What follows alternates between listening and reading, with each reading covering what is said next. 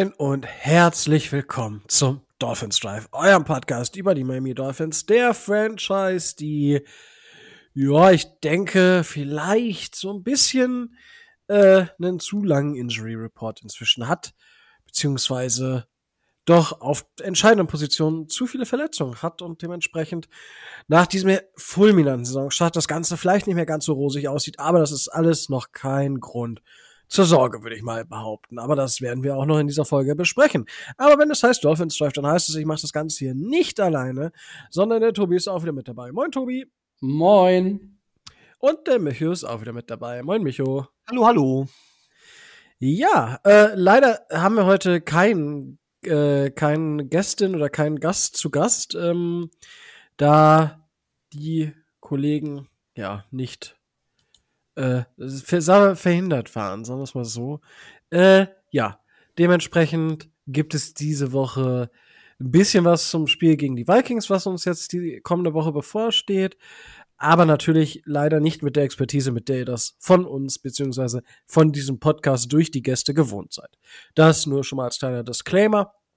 Und äh, das war jetzt die News zum Podcast. Dann können wir war quasi jetzt auch zu den News der Miami Dolphins gehen. Und äh, da, Tobi, äh, tausende Verletzte hatten wir jetzt gegen die Jets. Äh, wird das ein bisschen besser, was die Verletzungen angeht? Auf jeden Fall. Ähm, bis auf, äh, ich glaube, Terran Armstead, aber der soll wohl auch spielen können. Der hat nur gesagt zur Presse, naja, wenn ich sonntags spiele, ich muss ja nicht mehr trainieren. Und äh, Elijah Campbell, unseren Backup-Backup äh, Defensive Back, haben wohl alle soweit mittrainiert. Das heißt, ähm, Austin Jackson ist zurück äh, von der IA-Liste. Der, da, der wird wieder mittrainieren, kann wahrscheinlich Sonntag spielen. Xavier Howard ist wieder im Training, äh, hat von sich selber gesagt, er will spielen. Ähm, Teddy Bridgewater ist im Concussion-Protokoll. Äh, dazu werden wir gleich noch kommen. Warum der da jetzt drin ist, ähm, wird wahrscheinlich ähm, zumindest Backup-Quarterback für Sonntag sein. Tua ist wieder äh, im Training, wird Sonntag aber nicht spielen. Das hat äh, Mike McDaniel schon gesagt. Also es entspannt sich alles wieder, sodass zumindest ein paar Leute angeschlagen sind, aber fast alle wieder trainieren können. Bis auf natürlich Byron Jones, der immer noch auf der äh, PUP-Liste ist. Wie lange, weiß man nicht. Äh, hat sich, da hat sich Mike McDaniel nicht so geäußert, oder? Nee, da habe ich auch, äh, da habe ich zumindest das dann überlesen, äh, was er jetzt gesagt hat, wie lange die äh, Recovery bei äh, Byron Jones noch dauert. Vielleicht hast du da ja bessere Informationen. Nee, es war, war einfach äh, eine Frage, weil es war ja letzte Woche so ein bisschen die Hoffnung, dass er zurückkommt und da war ja so ein bisschen so, ja, nee. Ähm, aber ja, schauen wir einfach mal, würde ich sagen, und hoffen, dass der Kollege in den nächsten zwei, drei Wochen vielleicht zurückkommt und nicht erst irgendwie zur Beiweek wieder fit ist, weil er fehlt, er fehlt. Und Austin Jackson ist auch wieder da. Das äh, freut, ja, das freut mich. Auch das sind Worte, die wir wahrscheinlich so nicht erwartet hätten. Ich hoffe, dass er, ist jetzt natürlich so ein bisschen so, ich hoffe, dass er daran anknüpft, was wir am Anfang der Saison von ihm gesehen haben. Aber schauen wir mal, wie es wird, was es wird. Aber dazu auch später noch etwas mehr.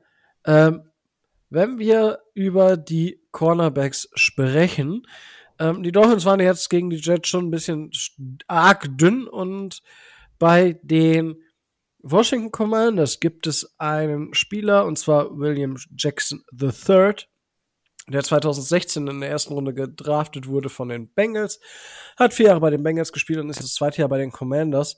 Der hat nicht mehr so viel Bock auf Washington, was ich verstehen kann. Nicht wegen Washington oder weil die Commanders heißen, sondern weil die mit Dan Snyder einfach den größten Punkt, Punkt, Punkt äh, als Owner haben kurz, also kurz äh, dazu, was es damit auf sich hat. Also es hat vielleicht auch was mit dem Trade zu tun oder mit dem möglichen Trade. Es geht vermutlich dabei hauptsächlich um das Scheme.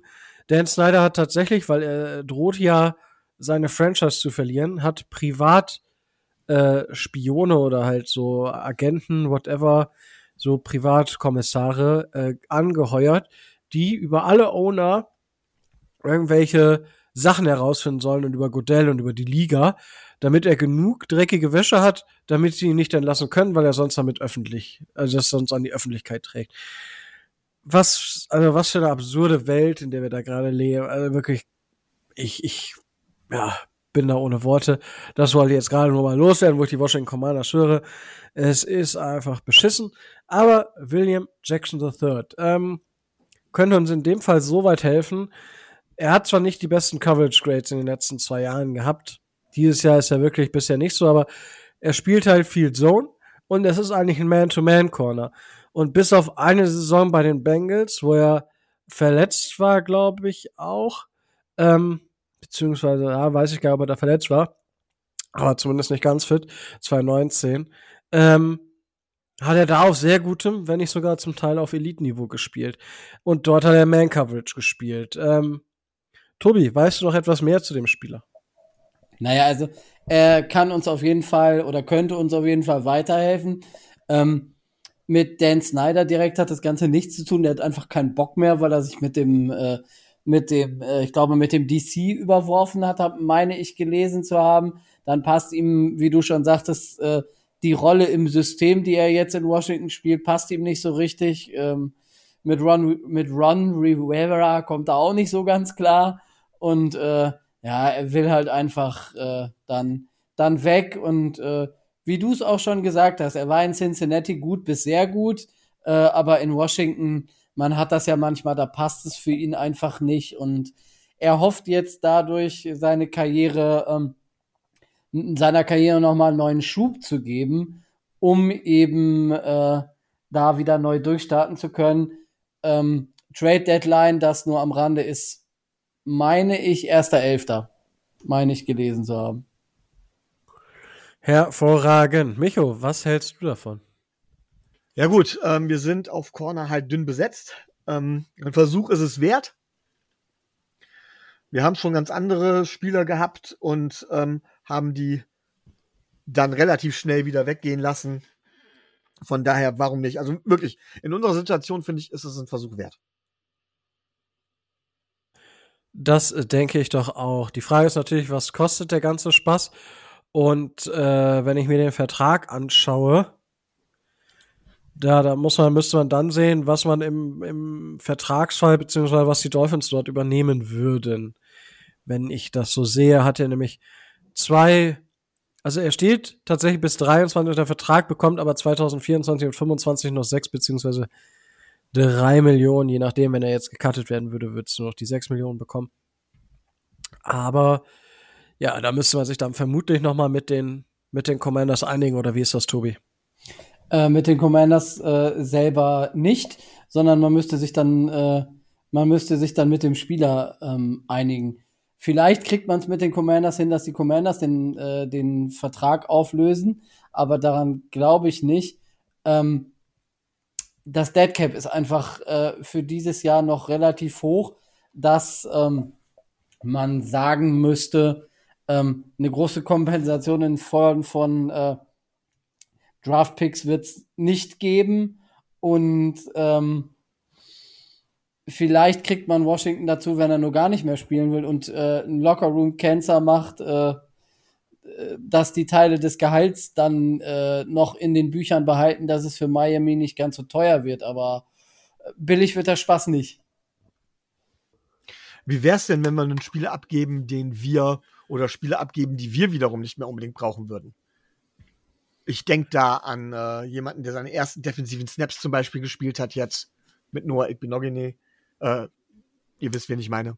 Mit ähm, Savon Ahmed, wird wahrscheinlich auch nicht unbedingt derjenige sein, den man noch braucht. Das wäre tatsächlich vielleicht Trade-Masse. Ähm, könnte man ja auch mal überlegen.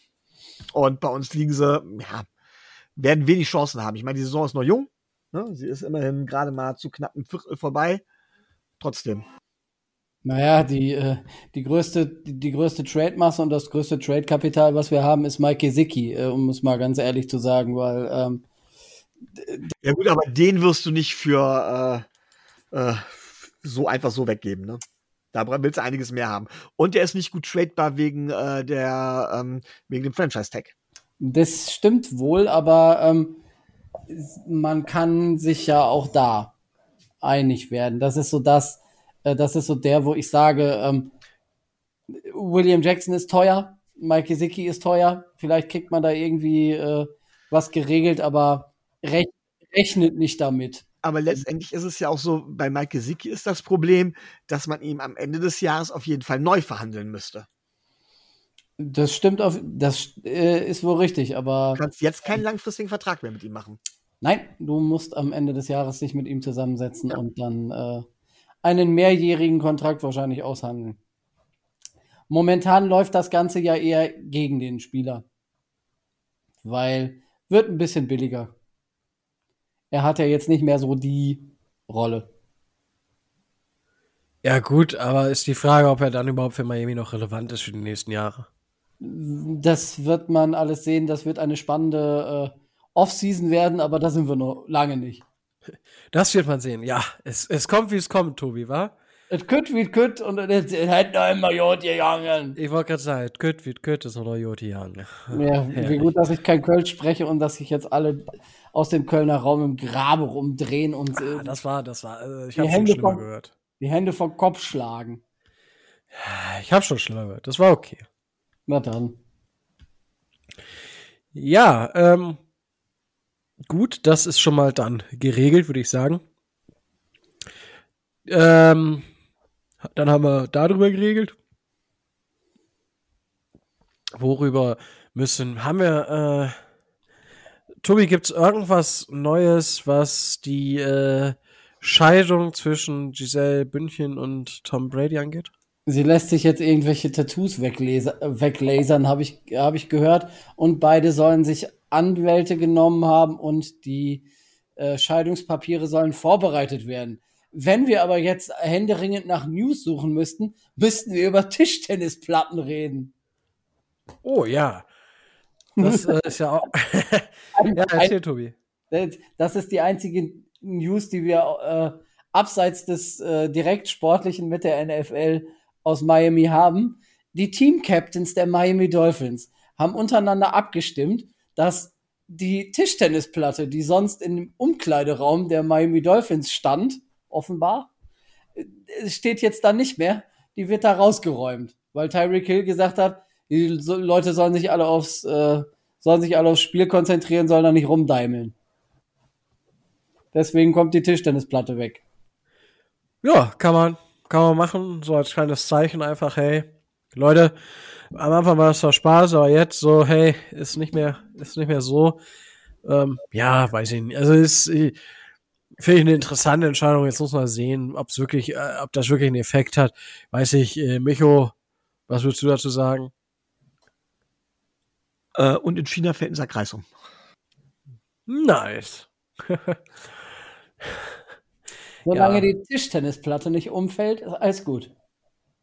Hoffen wir's, hoffen wir's. Ähm, genau. Das passt soweit. Dann haben wir keine Dolphins-relevanten News aktuell mehr. Dementsprechend würde ich das Zepter an mich übergeben zum Roundup. Ja, Roundup. Ähm, Gibt es natürlich mehrere Dinge, die passiert sind, die auch uns betreffen. Das erste ist, es traf doch tatsächlich auf die New England Patriots die beste Scoring Offense der NFL. Mit Jared Goff an der Spitze und es gab tatsächlich auch einen Shutout. Äh, nee, nicht ein Shutout, ein Shootout. Moment, wie rum heißt es? Es gab auf jeden Fall ein zu Null Ergebnis. Shootout. Aber Shootout ist eigentlich, äh, ist das nicht ein Shootout, wenn beide high scoren? Boah, ich bin mir plötzlich gar nicht mehr so sicher. Was, was ihr meint. Egal. Es gab auf jeden Fall ein Ergebnis zu Null. Ja, es, gibt, es gab halt einen Shutout, aber das kommt aus der NHL. Das kommt eher vom, äh, ja. vom Eishockey. Ja, verdammt.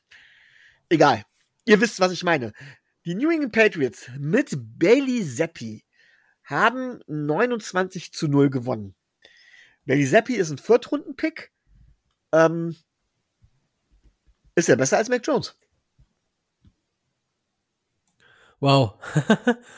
äh, muss, man, muss man sich jetzt mal anschauen. Ähm, ich denke, dass die Defense der Lions einfach nicht gut ist und dementsprechend, dass da einfach auch Probleme gibt und ähm, weil ich habe, was war letzte Woche noch ein Tweet gelesen, hätten die, hätten die Lions eine Defense, würden sie 3-1 stehen. Es ist halt einfach bitter, diese Defense. Und na, jetzt schauen wir mal, ähm, wie es mit Mac Jones weitergeht. Mac Jones ist einfach weiter und das Seppi hat gezeigt, dass er zumindest ein guter Backup ist und dann muss man jetzt einfach mal schauen. Also von einem Spiel würde ich jetzt noch nichts, noch nichts irgendwie unterbrechen. Ich, muss grundsätzlich sagen, ja, es ist nicht nur das eine Spiel. Ich finde, das hat man auch vorher gemerkt. Ähm, man hat immer gern auch, man hackt immer schnell gern auf den Patriots rum, man hackt auch immer gern schnell auf Bill Belichick rum und ohne Brady kann das nicht so nach dem Motto oder so. Ich finde, dass Bill Belichick sehr, sehr deutlich zeigt, was er kann, dass er so einen Spieler wie früher, wie Jacoby Brissett, wie Jimmy Garoppolo, dass er Spieler wie halt eben jetzt Bailey Zappi wirklich aus dem Hut zaubern kann und das Scheme um die herum bauen kann. Das muss nicht immer schön aussehen, aber es ist erfolgreich. Wenn man dann natürlich einen Quarterback wie Tom Brady hat, wird's besser. Ähm, aber ich muss ganz ehrlich sagen, ja, ob der jetzt besser ist als Mac Jones, hm, werden wir sehen. Aber ich finde, äh, man sieht deutlich, was Bill Belichick kann. Oder, Tobi? Äh, also ich glaube, wenn, wenn einer noch äh, Nachhilfe darin braucht, was äh, Bill Belichick als, als Coach so drauf hat, ich glaube, dann ist dem nicht mehr zu helfen. Aber ähm, man sollte bei dem Spiel von, äh, von Sonntag, was die, äh, was die Patriots gezeigt haben oder vor allen Dingen auch was die Lions gezeigt haben, ähm, nun mal auch die, äh, die Kirche im Dorf lassen. Es äh, hatte da relativ äh, viel zu tun äh, von äh, Schwäche der einen Seite trifft auf, äh, trifft auf bedingte Stärke der anderen Seite. Also ähm, aus meiner Sicht waren die Patriots nicht, jetzt nicht super stark und äh, mit Bailey Zappi haben die jetzt nicht auf einmal äh, eine, eine Top 10 Offense auf dem Platz stehen, sondern sie haben halt einfach nur konsequent, äh, wie Rico schon sagt, die, die Fehler des äh, der Gegner ausgenutzt und äh, die Detroit hatte äh, sowohl in der Offense als auch in der in der Defense an dem äh, äh in dem Spiel nun mal einen rabenschwarzen Tag. Also ähm, naja, die Patriots kommen jetzt nicht wie Phoenix aus der Asche. Sie sind und bleiben bestenfalls mittelklassig. Aber sie stehen vor uns in der Division. Tun sie das? Ich mal sagen. Tun sie das? Ich meine nee. ja. Wie, sollten sie, wie sollen sie das denn tun? Habe ich mich da so vertan? Ja, sie stehen 2 und 2 und 3. Ah, okay, dann habe ich mich tatsächlich vertan. Entschuldigung. Ja. Dann, äh, ja, mehr Maxima Culpa. Ähm, war gedanklich wahrscheinlich schon bei den nächsten beiden Themen, wovon, ja, keins dieser Themen wird eine Überraschung sein. Ähm, fangen wir mit dem Thema an, zu dem ich auch kurz was sagen kann. Ich kann zu allen Themen immer was sagen, wisst ihr ja, aber ähm, Matt Rule, seines Zeichens Trainer der Carolina Panthers, wurde gefeuert. Äh, meiner Meinung nach lange, lange, lange überfällig. Ähm, ich glaube, mit seinen Quarterback-Entscheidungen, ähm, die ja über Cam Newton, Sam Darnold, äh, ich weiß gar nicht mehr, wer es vor Sam Darnold war, ähm, und tatsächlich dann jetzt hier äh, äh, Baker Mayfield. All diese Entscheidungen haben dazu geführt, dass die Franchise tatsächlich auf längere Zeit irgendwie ziemlich viel in den Büchern stehen hat, was sie nicht brauchen können. Und ich glaube, dass man mit fast jedem dieser Quarterbacks noch hätte irgendwas zumindest anfangen können, wenn das Scheme gepasst hätte. Und da ist er nun mal einfach der Schuldige. Ich weiß nicht, ob Tobi das anders sieht.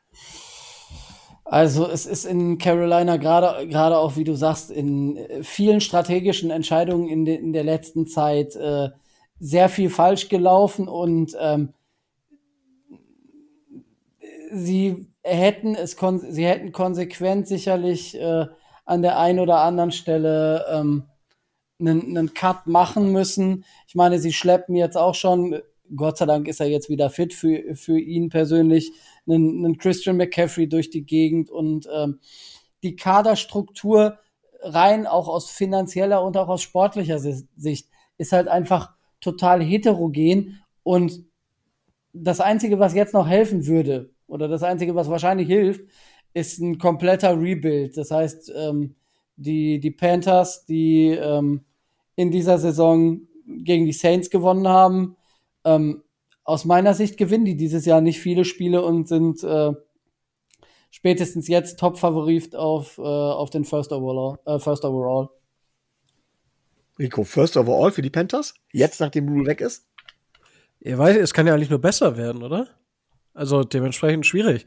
Ähm, ich, wir, also, ich sag mal, die Texans haben auch da so ein Anrecht drauf, einfach weil sie vom Kader her zu schlecht sind. Die Commanders haben ja auch so ein bisschen die Finger auf dem First of All. Äh, also da gibt's doch einige Teams. Bei den Panthers muss man jetzt warten, wie das, wie das weitergeht, ob irgendwie so auch so ein Ruck durch die Mannschaft geht, was man ja manchmal erlebt. Äh, Matt Rule, das war ja einfach, der Typ hat alles in seinem Leben richtig gemacht bisher. Also erstmal ein schönes zehn-Jahres-Vertrag abgeschlossen. Ich glaube, der könnte jetzt so irgendwie zwei Jahre oder so, kriegt er jetzt einfach halt noch fast eine Million pro, pro Monat oder sowas. Kann das? Ich weiß es gar nicht genau. Aber auf jeden Fall richtig wild. So, äh, ja, keine Ahnung.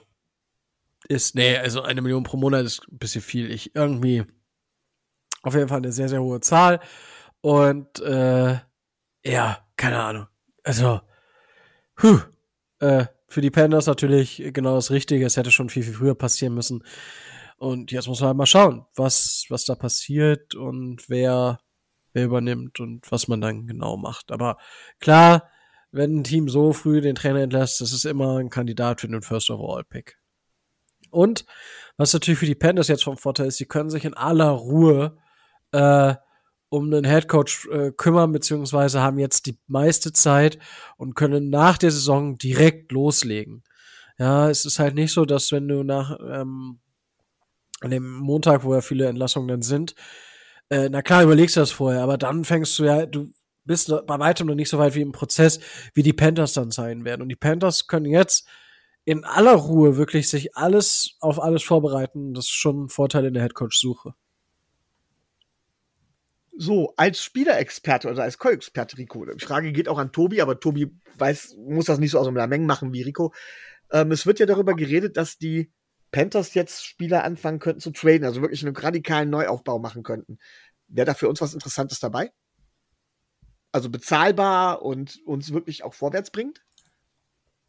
Ähm, jetzt erwische mich fast auf dem ähm, falschen Fuß, weil ich muss mir das Roster gerade nochmal aufrufen, der Panthers.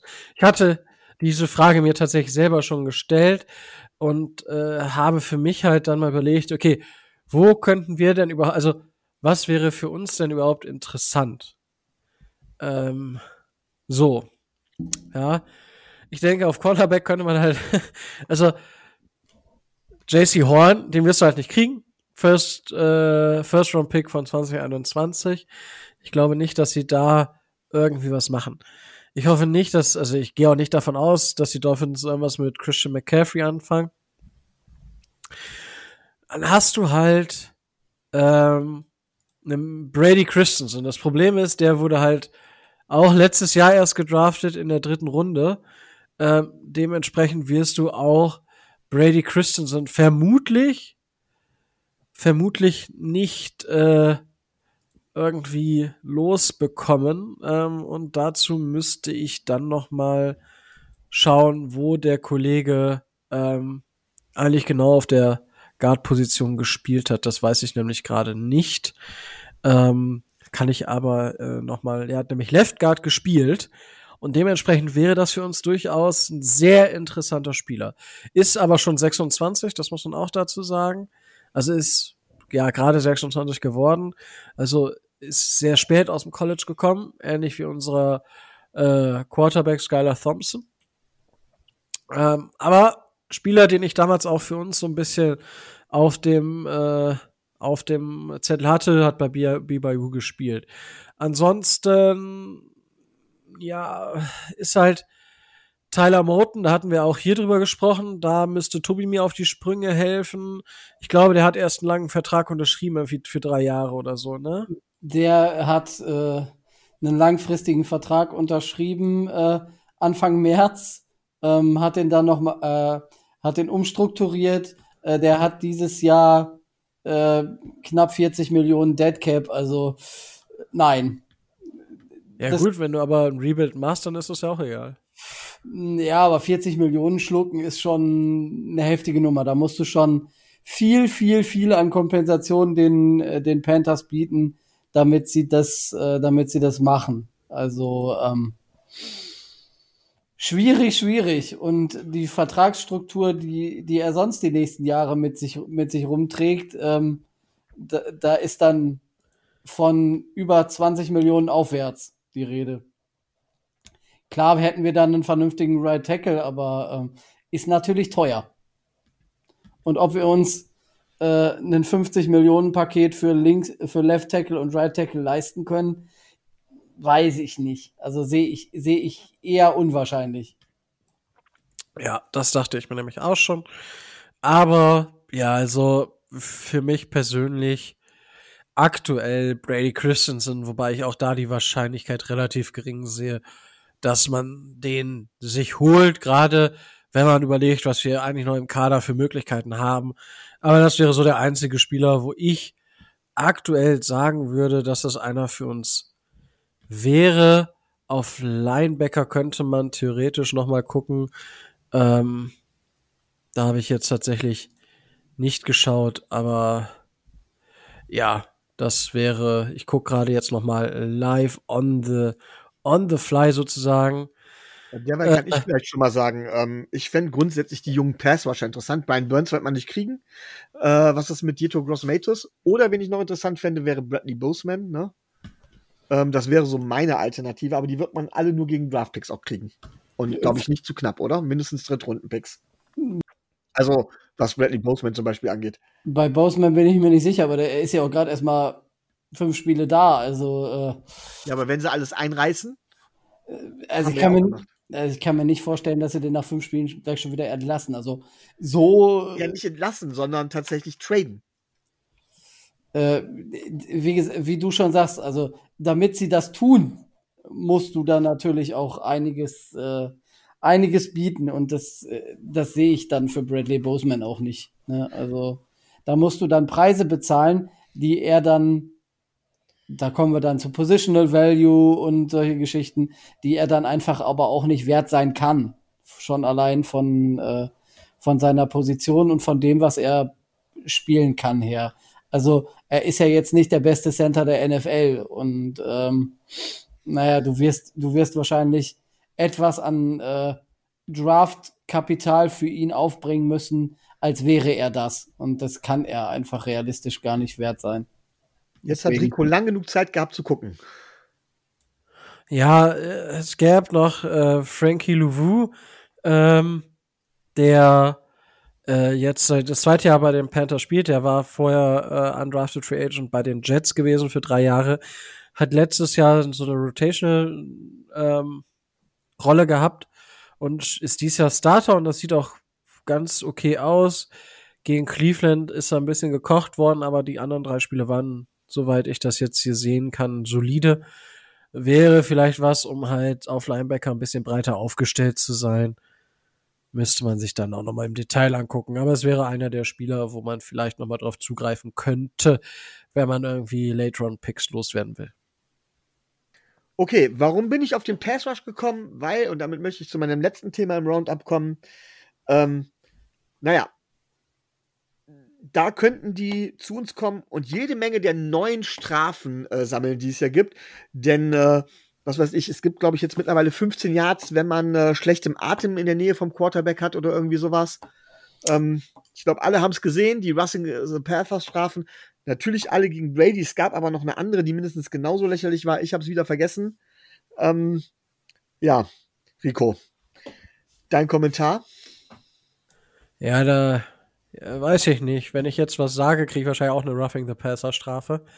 ähm, es ist ja absurd. Also gerade jetzt, also Brad Brady, das war schon absurd. Ja, gerade wenn ich sehe, wie, also wir haben ja die Frage gekriegt, ob das gegen Tour nicht auch viel zu viel war und ob das nicht eine Strafe war. Und ich habe gesagt, und äh, Micho, du hast das ja auch gesagt, so, na, es war schon hart, aber es war jetzt eigentlich im Rahmen. So, es ist halt Football, es passiert das war halt, also wenn ich jetzt sehe, was gepfiffen wird, dann war das halt eine Ejection, muss man schon fast sagen. Ja, das ist ja absurd, einfach. Und das war gegen Brady, das war nichts. Das war eine Frechheit. Das war fast schon Betrug der Schiedsrichter an, äh, an dem Gegner der, der Bill, äh, der Bucks. Äh, das war echt, also, ich weiß nicht, wie man das pfeifen kann. Und absurder wurde das ja im Monday Night Game, als äh, ja, war es Chris Jones, ich wollte es gerade noch mal nachgucken, der den Ball gegen K sogar in der Hand hat. Also er hat, der hat einfach den Ball gehabt und ist halt nach vorne gefallen und dadurch gab es dann eine Roughing the Passer Strafe, obwohl Derek Carr den Ball in, zum Gegner schon gefummelt hatte sozusagen. So, hä? Also, momentan muss die NFL halt wirklich mal da gerade bei den Schiedsrichtern auch mal wieder ein bisschen die Zügel anziehen. Das ist eine absolute Frechheit, was da passiert. Also nicht nur, was also bei den Schiedsrichtern passiert ist. Also, also, allgemein muss die äh, NFL sich jetzt mal so ein bisschen wieder konzentrieren, was sie denn will und wie sie die Spieler schützen will. Und nicht, dass sie die Spieler mit irgendwelchem Bullshit, der, also, weil dann können wir auch Flag Football spielen. So, okay, dann spielen wir halt jede Woche äh, Pro Bowl. Herzlichen Glückwunsch. Aber das hat dann nicht mehr wirklich viel mit Tackle Football zu tun. Gut, dann habe ich jetzt das Roundup hiermit beendet. Aber bevor du wieder übernimmst, Trikot, ähm, wenn Tobi schon seine kleine, aber feine Kategorie des Gossip hat, ähm, würde ich heute gern auch noch mal was zum Thema Kultur sagen wieder. Ich bin ja jetzt hier anscheinend der Kulturbeauftragte. Und zwar habe ich, ähm, hole ich von Zeit zu Zeit gerne mal so Klassiker nach und auch ich habe längst nicht alle Filme gesehen. Aber zuletzt habe ich einen Film gesehen, den es auch als Serie gibt. Ich nehme fast an, dass Tobi ihn kennt, nämlich Friday Night Lights. Tobi, kennst du ihn? Nö, nie gesehen. Okay, ist mit, ähm, ja, ähm, wie heißt der jetzt? Oscar-Preisträger. Ich vergesse gerade den Namen. Ich mag ihn unheimlich gern. Egal. Ähm, es geht um ein Highschool-Team in Texas. Ähm, was, äh, ja, wie soll ich das beschreiben? Was in Texas ist Highschool Football ja so wie, so wie eine Art Religion. Und es geht darum, dass das Team einen Spieler hat, der ähm, quasi äh, schon sicher ist, dass der ein Top-Prospect im College werden wird und dass er auch irgendwie in den Top 10 im Draft in der NFL kommen wird. Der kann alles, der kann werfen, der kann laufen, der kann tackeln, der kann sogar kicken. Ähm, und ähm, deswegen sind sie der Favorit auf die Meisterschaft und das kommt, wie es kommen muss. Und das ist jetzt kein großer Spoiler. Ähm, der Spieler verletzt sich. Ne? Und dementsprechend müssen dann die Spieler aus der zweiten Reihe ran, die äh, allesamt ihre privaten Probleme haben. Ähm, vor dem Hintergrund, dass halt eben in der Stadt äh, alles durchdreht, wenn sie mal nicht ganz so toll spielen, wenn sie verlieren oder was auch immer. Und es geht halt dann um, um deren Saison und äh, wie sie das privat auch verkraften. Billy Bob Thornton heißt der Trainer, genau. Billy Bob Thornton. Und ähm, ja, hervorragend geschauspielert, spannend gemacht. Man kann tatsächlich auch einiges äh, bei Football sehen. Ähm, das würden wir heutzutage nicht mehr auf dem Feld sehen, weil die teilweise echt mit blutigen Kinns und aufgeschrammten Gesichtern nachher über die, übers Feld laufen. Und dieser Film war so erfolgreich, dass es später dazu auch wohl eine Serie gab, die mir noch fehlt. Die werde ich auch irgendwann nachholen müssen. Ähm, ich kann sagen, dass ich den Film tatsächlich empfehlen kann. Ich habe ihm bei Letterbox, wer das kennt, dreieinhalb von fünf Sterne gegeben. Das so viel zum Thema Kultur noch. Und jetzt übergebe ich wirklich an dich, Rico. Dreieinhalb von fünf Sterne. Das ist viel. Für okay. Mich. Für mich. Also es gibt äh, die meisten Filme, die ich so sehe, kriegen von mir zwei bis zweieinhalb. Okay, ja, klingt, klingt fair so Filme wie Any Given Sunday zum Beispiel, die bekommen von mir so vier, viereinhalb. Und nur so die absoluten Sterne am Olymp des Filmhimmels äh, würden von mir fünf Sterne bekommen. Aha. Das ist äh, schon interessant. Es gibt tatsächlich ähm, auch eine Serie zu Friday Night Lights, habe ich gerade gesehen. Ja, wie ich gerade eben auch gesagt habe, ist daraufhin war so erfolgreich, dass es daraufhin gewesen ist. Ich habe sie noch nicht gesehen. Das kommt vielleicht dann irgendwann anders mal. Ah, Aber schön. den Film kann ich tatsächlich sehr empfehlen. Der Film hat 4,3 Sterne bei Amazon. Und 8,2 Sterne bei Movie Pilot. Ja. Tobi, möchtest du etwas sagen? Nee, zu euren filmischen Highlights möchte ich nichts sagen. Ich möchte der Kategorie News noch was nachschieben. Ich habe nämlich gerade Twitter aufgemacht und habe eine brandaktuelle Nachricht. Äh. was denn? Ping-Pong-Gag geht weiter. Ähm, Tyreek Hill hat mal wieder eine seiner grandiosen Pressekonferenzen gegeben und hat gesagt, das wäre alles gar nicht so. Ähm, er hat die alte Tischtennisplatte äh, nur ausgetauscht, weil er eine neue mit Dolphins-Logo bestellt hat. Das äh, spielerinterne Ping-Pong-Turnier wird nächste Woche stattfinden. Sollte sich keiner die, äh, sollte sich keiner die Gedanken drum machen. Äh, Ping-Pong-Gate ist on. also ich weiß nicht, was, was die da tun, aber wir haben jetzt äh, ein Ping-Pong-Gate. Ja, geil. Wenn wir sonst nichts haben, ne? Nice. Ähm, ja, das bringt mich jetzt so ein bisschen um Konzept. Also weiß ich gar nicht, was ich sagen soll. Äh, aber gut, da sind wir. Äh, Ping Pong Gate ist damit weiterhin eröffnet. Äh, schauen mal, wie es so weiter geht. Und damit sind wir dann vermutlich bei unserem wundervollen Spiel gegen die New York Jets, das die Dolphins mit 40 zu 17, ja, mit 40 zu 17 bei den New York Jets verloren haben. Und äh, Tobi, du darfst gerne anfangen. Ich darf anfangen. Ja, äh, wo, ja, also wenn du willst. Na, ich muss ja. wo wir, wo wir gerade schon mal bei, bei, bei Anfang sind. Ähm, nach dem, nach dem äh, ersten Spielzug äh, war ja schon relativ, äh, relativ klar, dass das äh, Spiel nicht gerade positiv für die Miami Dolphins losgeht. Also gerade das erste Viertel war doch äh, extrem harte Kost und ähm, äh, da konnte man Schlimmstes, äh, Schlimmstes befürchten. Äh, Tua konnte ja nicht spielen. Die erste, Def der, die erste Defensivsequenz war, war eigentlich ganz gut. Ähm, da haben sie gut, gut verteidigt. Dann kommt die Offense auf den Platz äh, und ist genau ein verdammtes Play auf dem Platz.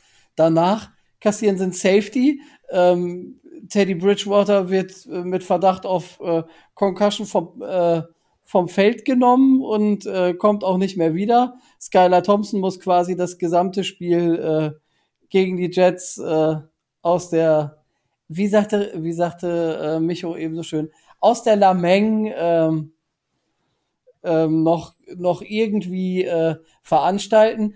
Davon mal ganz abgesehen, dass selbst äh, Teile der Gangrene Germany gesagt haben, dass sie die, äh, dass sie das Intentional Grounding, was zum Safety geführt hat, äh, nicht gegeben hätten, ähm, hätte ich es auch nicht gegeben, war eine bodenlose Frechheit die Entscheidung, weil ähm, Durham Smythe war es, glaube ich, der äh, in der Richtung des Balles äh, wirklich dann auch stand und äh, da einen Intentional Grounding zu geben, ähm, war wild. Ähm, das war in äh, war im ersten Viertel aber noch nicht mal das Schlimmste. Ähm, viel schlimmer war die Tatsache, dass wir dann irgendwann, äh, als wir mit äh, mit Skylar Thompson gespielt haben, irgendwann ja dann auch noch auf äh, Terran Armstead äh, verzichten mussten, der dann mit seiner ähm, C-Geschichte auch nicht mehr äh, weiterspielen konnte. Also was da schiefgehen konnte in dem Spiel, ist relativ früh äh, schiefgegangen. Ich habe gerade noch mal nachgeguckt. Äh, Terran Armstead hat acht Snaps gespielt offensiv und äh, naja, ähm, da war schon zu sehen, dass das ganze Spielsystem und das ganze Konzept was man sich äh, vielleicht im Vorfeld vorgestellt hatte, auf äh, schwere, äh, schwere Beine gestellt werden würde. Ähm, viele, die Skylar Thompson in der Preseason gesehen haben, haben ja ein, ein Loblied äh, auf ihn gesungen und äh, er hat seine Sache jetzt auch nicht so schlecht gemacht. Man kann aber nicht von ihm erwarten, dass er eben äh, spontan da reinkommt und äh, wir gegen die Jets gewinnen, weil die Jets haben ähm, aus ihren Möglichkeiten, die sie hatten, gerade äh, gerade offensiv ähm, noch relativ viel gemacht. Ähm, gegen Ende hingesehen ähm, wurde das Ergebnis dann relativ deutlich, weil äh, die Jets in den letzten drei offensiven Drives dann nochmal drei Touchdowns äh, aufgelegt haben. In den letzten knapp, äh, knapp 10, 12 Minuten. Äh, da war das Spiel aber ohnehin äh, entschieden. Also 40 zu 17 hört sich jetzt deutlicher an, als es, als es ist. Ähm, nichtsdestotrotz haben die Jets gut gespielt, haben sie clever gespielt und haben die Schwächen, die Miami hatte, äh, konsequent dann auch bespielt. Ähm, trotzdem, das wird man, das wird man den Jets, die so selten mal Erfolg haben, auch nachsehen. Da sind einige, einige Fans ja äh, relativ euphorisch gewesen. Ähm, die Jets sind kein Spitzenklasse-Team. Das muss man, muss man auch sagen. Sie haben aber ähm, im Rahmen ihrer Möglichkeiten am oberen, äh, am oberen Limit gespielt. Wir haben es nicht geschafft, die Dinge, die man sich vielleicht vorgenommen hatte, ähm, Zach Wilson richtig und vernünftig unter Druck zu setzen, ähm, die Separation in der Offense zu kreieren. Na gut, das ging dann mit Skylar Thompson dann auch nicht mehr so. Und dem Quarterback allgemein von uns eine Protection zu geben. Also da wird Rico gleich noch Zahlen äh, zu nennen, denke ich. Die, die O-Line war ohne Armstead und äh, dann mit Terran Shelf, der dann spielen musste, ähm, heillos überfordert. Und äh, ich meine, Rico hätte mir jetzt die Tage mal, äh, mal gesagt, ich glaube 60% Pressure Rate hatte, äh, hatte Skylar Thompson. Das heißt, 50, äh, 60 ist richtig, ja. Äh, hattest, hattest du, glaube ich, irgendwann gesagt. Und da, da muss ein Rookie-Quarterback natürlich auch erstmal mit klarkommen. Ähm, die, die Interception, die er geworfen hat, gut, da ist ihm einer im Arm, äh, das verändert die, die Richtung des Balls. Das kann passieren. Ähm, bei dem Fumble, den Quinnen Williams, glaube ich, zurückträgt, ähm, Gut, er hält er den Ball ein bisschen zu lange, verliert ihn dann. Das sind Rookie-Fehler, die, die soll er aber auch machen dürfen. Ich denke, da kann man ihm, äh, kann man ihm nicht wirklich einen, äh, einen Vorwurf machen. Es fing halt scheiße an. Ähm, die Mannschaft hat Beste versucht im Rahmen der Möglichkeiten, aber irgendwann äh, musste man dann halt einsehen, dass äh, in der Form gegen die Jets, in der Form an dem Tag nichts zu holen ist. Grob gesagt. Danke, danke für die Einschätzung, Tobi. Äh, Micho, wie war dein Blick auf das Spiel? Ja, ähm, fangen wir mit vielen Dingen an. Ähm, ich denke mal über das Thema Concussion-Protokoll, wir werden wir später nochmal reden. Deswegen lasse ich das jetzt erstmal aus. Ähm, ich gebe Tobi vollkommen recht, was Skylar Thompson angeht.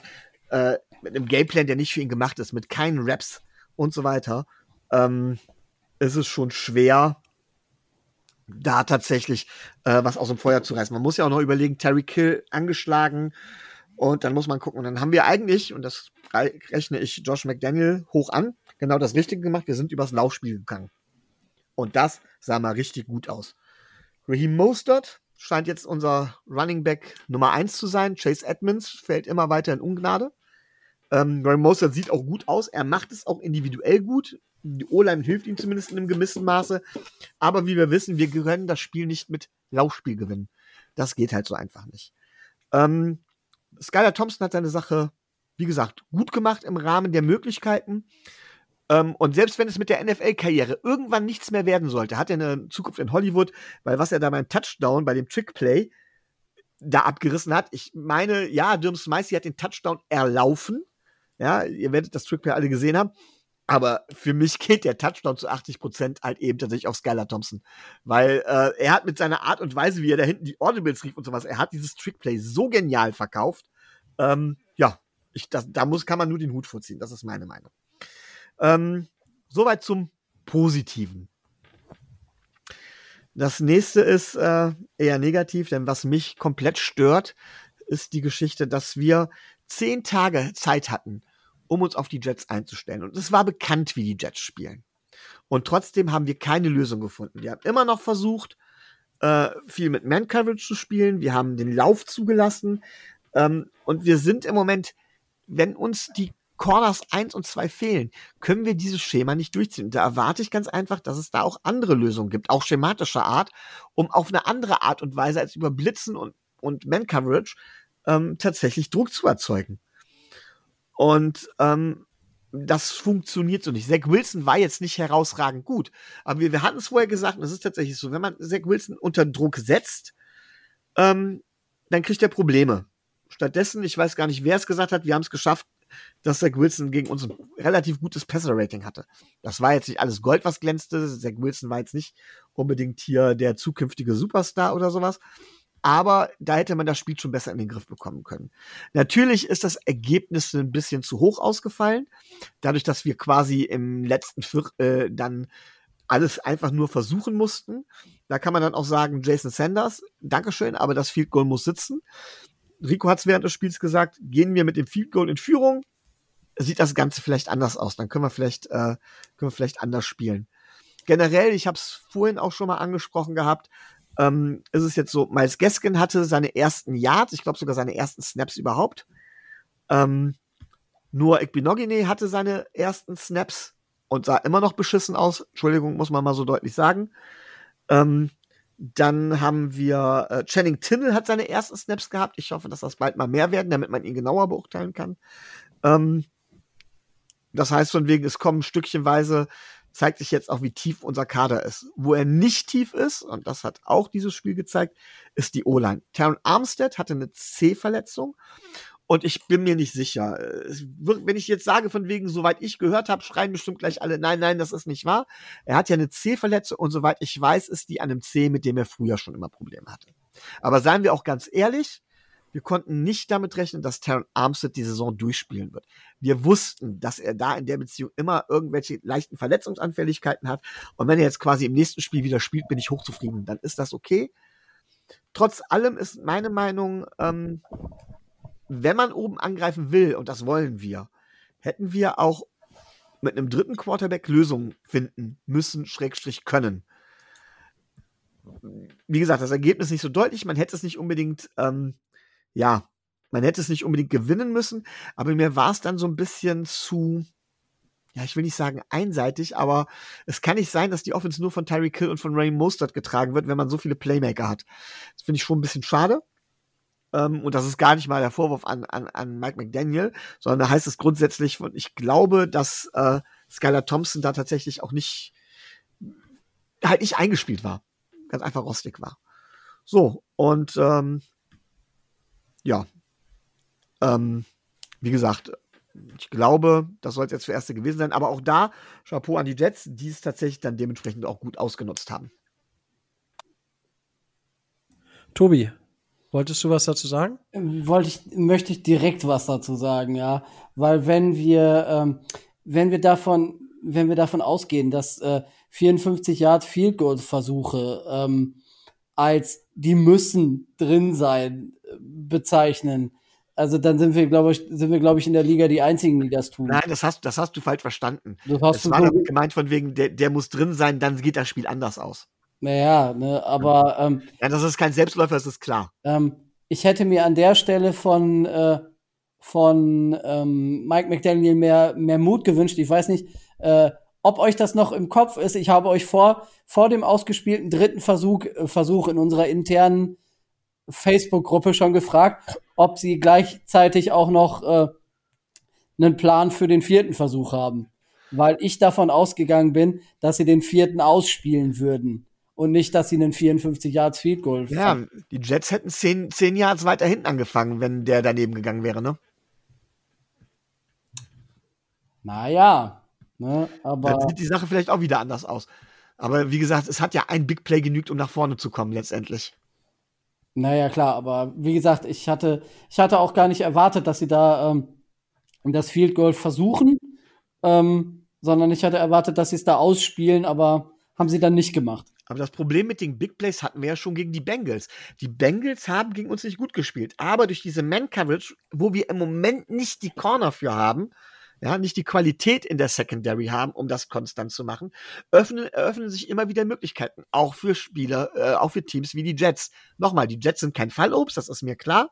Aber trotz allem, da öffnen sich dann Möglichkeiten, ähm, die nicht da wären, wenn wir mit einer vollen Secondary mit voller Kapelle spielen würden, das ist schon klar. Aber dann erwarte ich, dass da man da schematisch auch was umstellt und genau diese Schwäche halt eben, ja, auch abstellt. Oder aber zumindest versucht zu umschiffen. Und das sehe ich im Moment noch nicht. Wir spielen mit unseren Corner Nummer 3, 4, 5, 6, wie als wenn wir Howard und Jones hätten. Äh, tatsächlich tun wir das äh, nicht. Ähm, um da, also jetzt gegen die Jets haben wir es, glaube ich, versucht. Jetzt gibt mir da, ich glaube, unsere äh, Blitzrate war tatsächlich bei 50 Prozent. Aber insgesamt in der Saison ist unsere Blitzrate tatsächlich deutlich geringer als letzte Saison. Was halt einfach darauf zurückzuführen ist, dass uns der zweite gute Cornerback fehlt und dass äh, Xavier Howard einfach noch nicht bei 100 Prozent wieder ist. Das äh, ist das eine. Ich habe gerade noch die Injuries von Taron Armstead mir angeschaut. Also wegen dem Toe hat er zumindest noch nie gefehlt oder stand noch wegen dem Toe noch nie auf einem Injury Report. Also das ist zumindest das, was ich jetzt so auf die Schnelle gefunden habe. Das muss nichts heißen, aber das wollte ich jetzt gerade nur noch mal gesagt haben. Hm, genau. Dann kommen wir mal zum Spiel. Ja, also es, das erste Quarter war ja einfach nur, also das war ja einfach Pech. Erstens, dieser Spotter, ich weiß nicht, was dieser Spotter gesehen hat, weil auch hier, wenn man sich das Ding von ähm, Teddy Bridgewater anschaut und nachher das Ding von äh, Braxton Barrios, das ist absurd, wie Barrios weiterspielen durfte. Also da. Der ist ja nicht, nee, Moment, Brisol war das, der nicht getorkelt ist. Ja, das ist, äh, das ist absurd also man könnte da auch ganz bewusst von Spiel, äh, äh, Spielschiebung sprechen, wenn man sagen äh, würde, hier der Spotter, der hat auch schon mal ein Jets-Trikot getragen. Ähm, aber das, das will ich jetzt nicht sagen. Nur äh, den Punkt, den ich da bringen möchte, ist, dass die NFL muss da was finden. Weil man stelle sich vor, ein Spotter sitzt da und hat einfach über einen Kumpel Geld gewettet. Auf den Super Bowl, in den Spotter im Super Bowl. Und dann ja, erstes Play, Sack. Äh, Patrick Mahomes liegt im Dreck. Oh, der, ja, der ist gewackelt und er ist out for the game. Oh, schade. Damit sind die Chiefs dann raus. Eventuell mache ich das mit dem zweiten Quarterback auch noch. Da muss irgendein Emergency Quarterback spielen. Aber ja, die, also die Teams sind jetzt ja fast, also wenn man das weiterspinnt, könnte man fast dafür argumentieren, dass man demnächst drei aktive Quarterbacks im Roster hat im, im Spieltagsroster. Nicht mal mehr im Roster allgemein. Ah, das äh, ist noch ein bisschen unausgereift. Da muss noch ein bisschen was kommen. Äh, genau, das dazu. Terran Armstead, okay, auch Geschichte und dann hat unsere Offense nicht so funktioniert, wie sie funktionieren sollte. Aber das ist klar. Wir haben da einen siebtrunden Quarterback, der keine Raps mit dem First Team bekommen hat. Auf dem, das habt ihr alle schon gesagt, auf dem das, auf dem das, äh, das äh, Playdesign gar nicht zugeschnitten ist und so weiter und so fort. Dafür das Ding echt gut gemacht. Und äh, ansonsten ist unsere Defense einfach nicht in die Pushen gekommen. Das hat einfach nicht geklappt. Und dementsprechend hatten die Jets einfach einen sehr, sehr guten Tag. Die Jets haben nah an ihrem Ceiling gespielt, würde ich behaupten, wenn nicht sogar genau an ihrem Ceiling. Äh, ich glaube nicht, dass da wirklich viel Luft nach oben noch ist. Und äh, die Dolphins haben halt wirklich das schlechte Saisonspiel gehabt. Und am, wenn, wenn dieser äh, Kick reingeht, dann steht es 20 zu 19 für die Miami Dolphins. Ja. Und wenn ich mir dann die Zahlen anschaue, dann haben die äh, Jets einen äh, 56 Yard Drive gehabt. Danach ein 5 Yard Drive und danach ein 30 Yard Drive, weil die Dolphins natürlich das vor den vierten Versuch ausgespielt haben. Das sind äh, 35 plus 56 sind 61, 3 im Sinn äh, 91 Yards für 21 Punkte. Ja, also auch da, das muss man, das äh, wird alles heißer gekocht, als es gegessen wird, ja. Die Jets, am Ende ist das Ergebnis äh, zwar hoch, aber es ist gar nicht so aussagekräftig. Die Jets haben verdient gewonnen, das kann man schon so sagen. Was mir gefallen hat, dass die Dolphins dran geblieben sind. Die Dolphins wären mit dem Field Goal sogar in Führung gegangen, und das mit ihrem Third String, Seventh Round Rookie Quarterback. Worüber sprechen wir? Ist gar keine Frage. Verletzungen gehören zum Sport dazu. Gerade beim Football. Aber, und die Jets haben ein bisschen Probleme auf, äh, auf ihrer O-Line.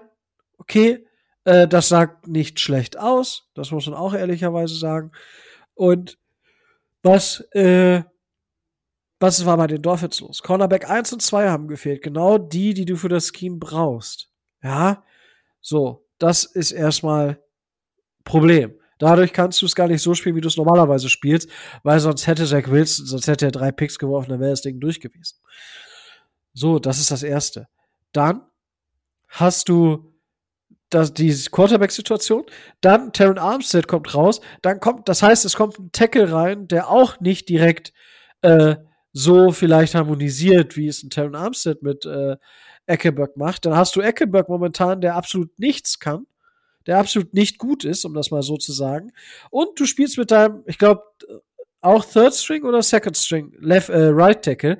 Also diese Sachen sind halt dann wirklich schwierig. Der Wide Receiver Nummer 1 ist angeschlagen, ja, und dann hast du halt noch Pech.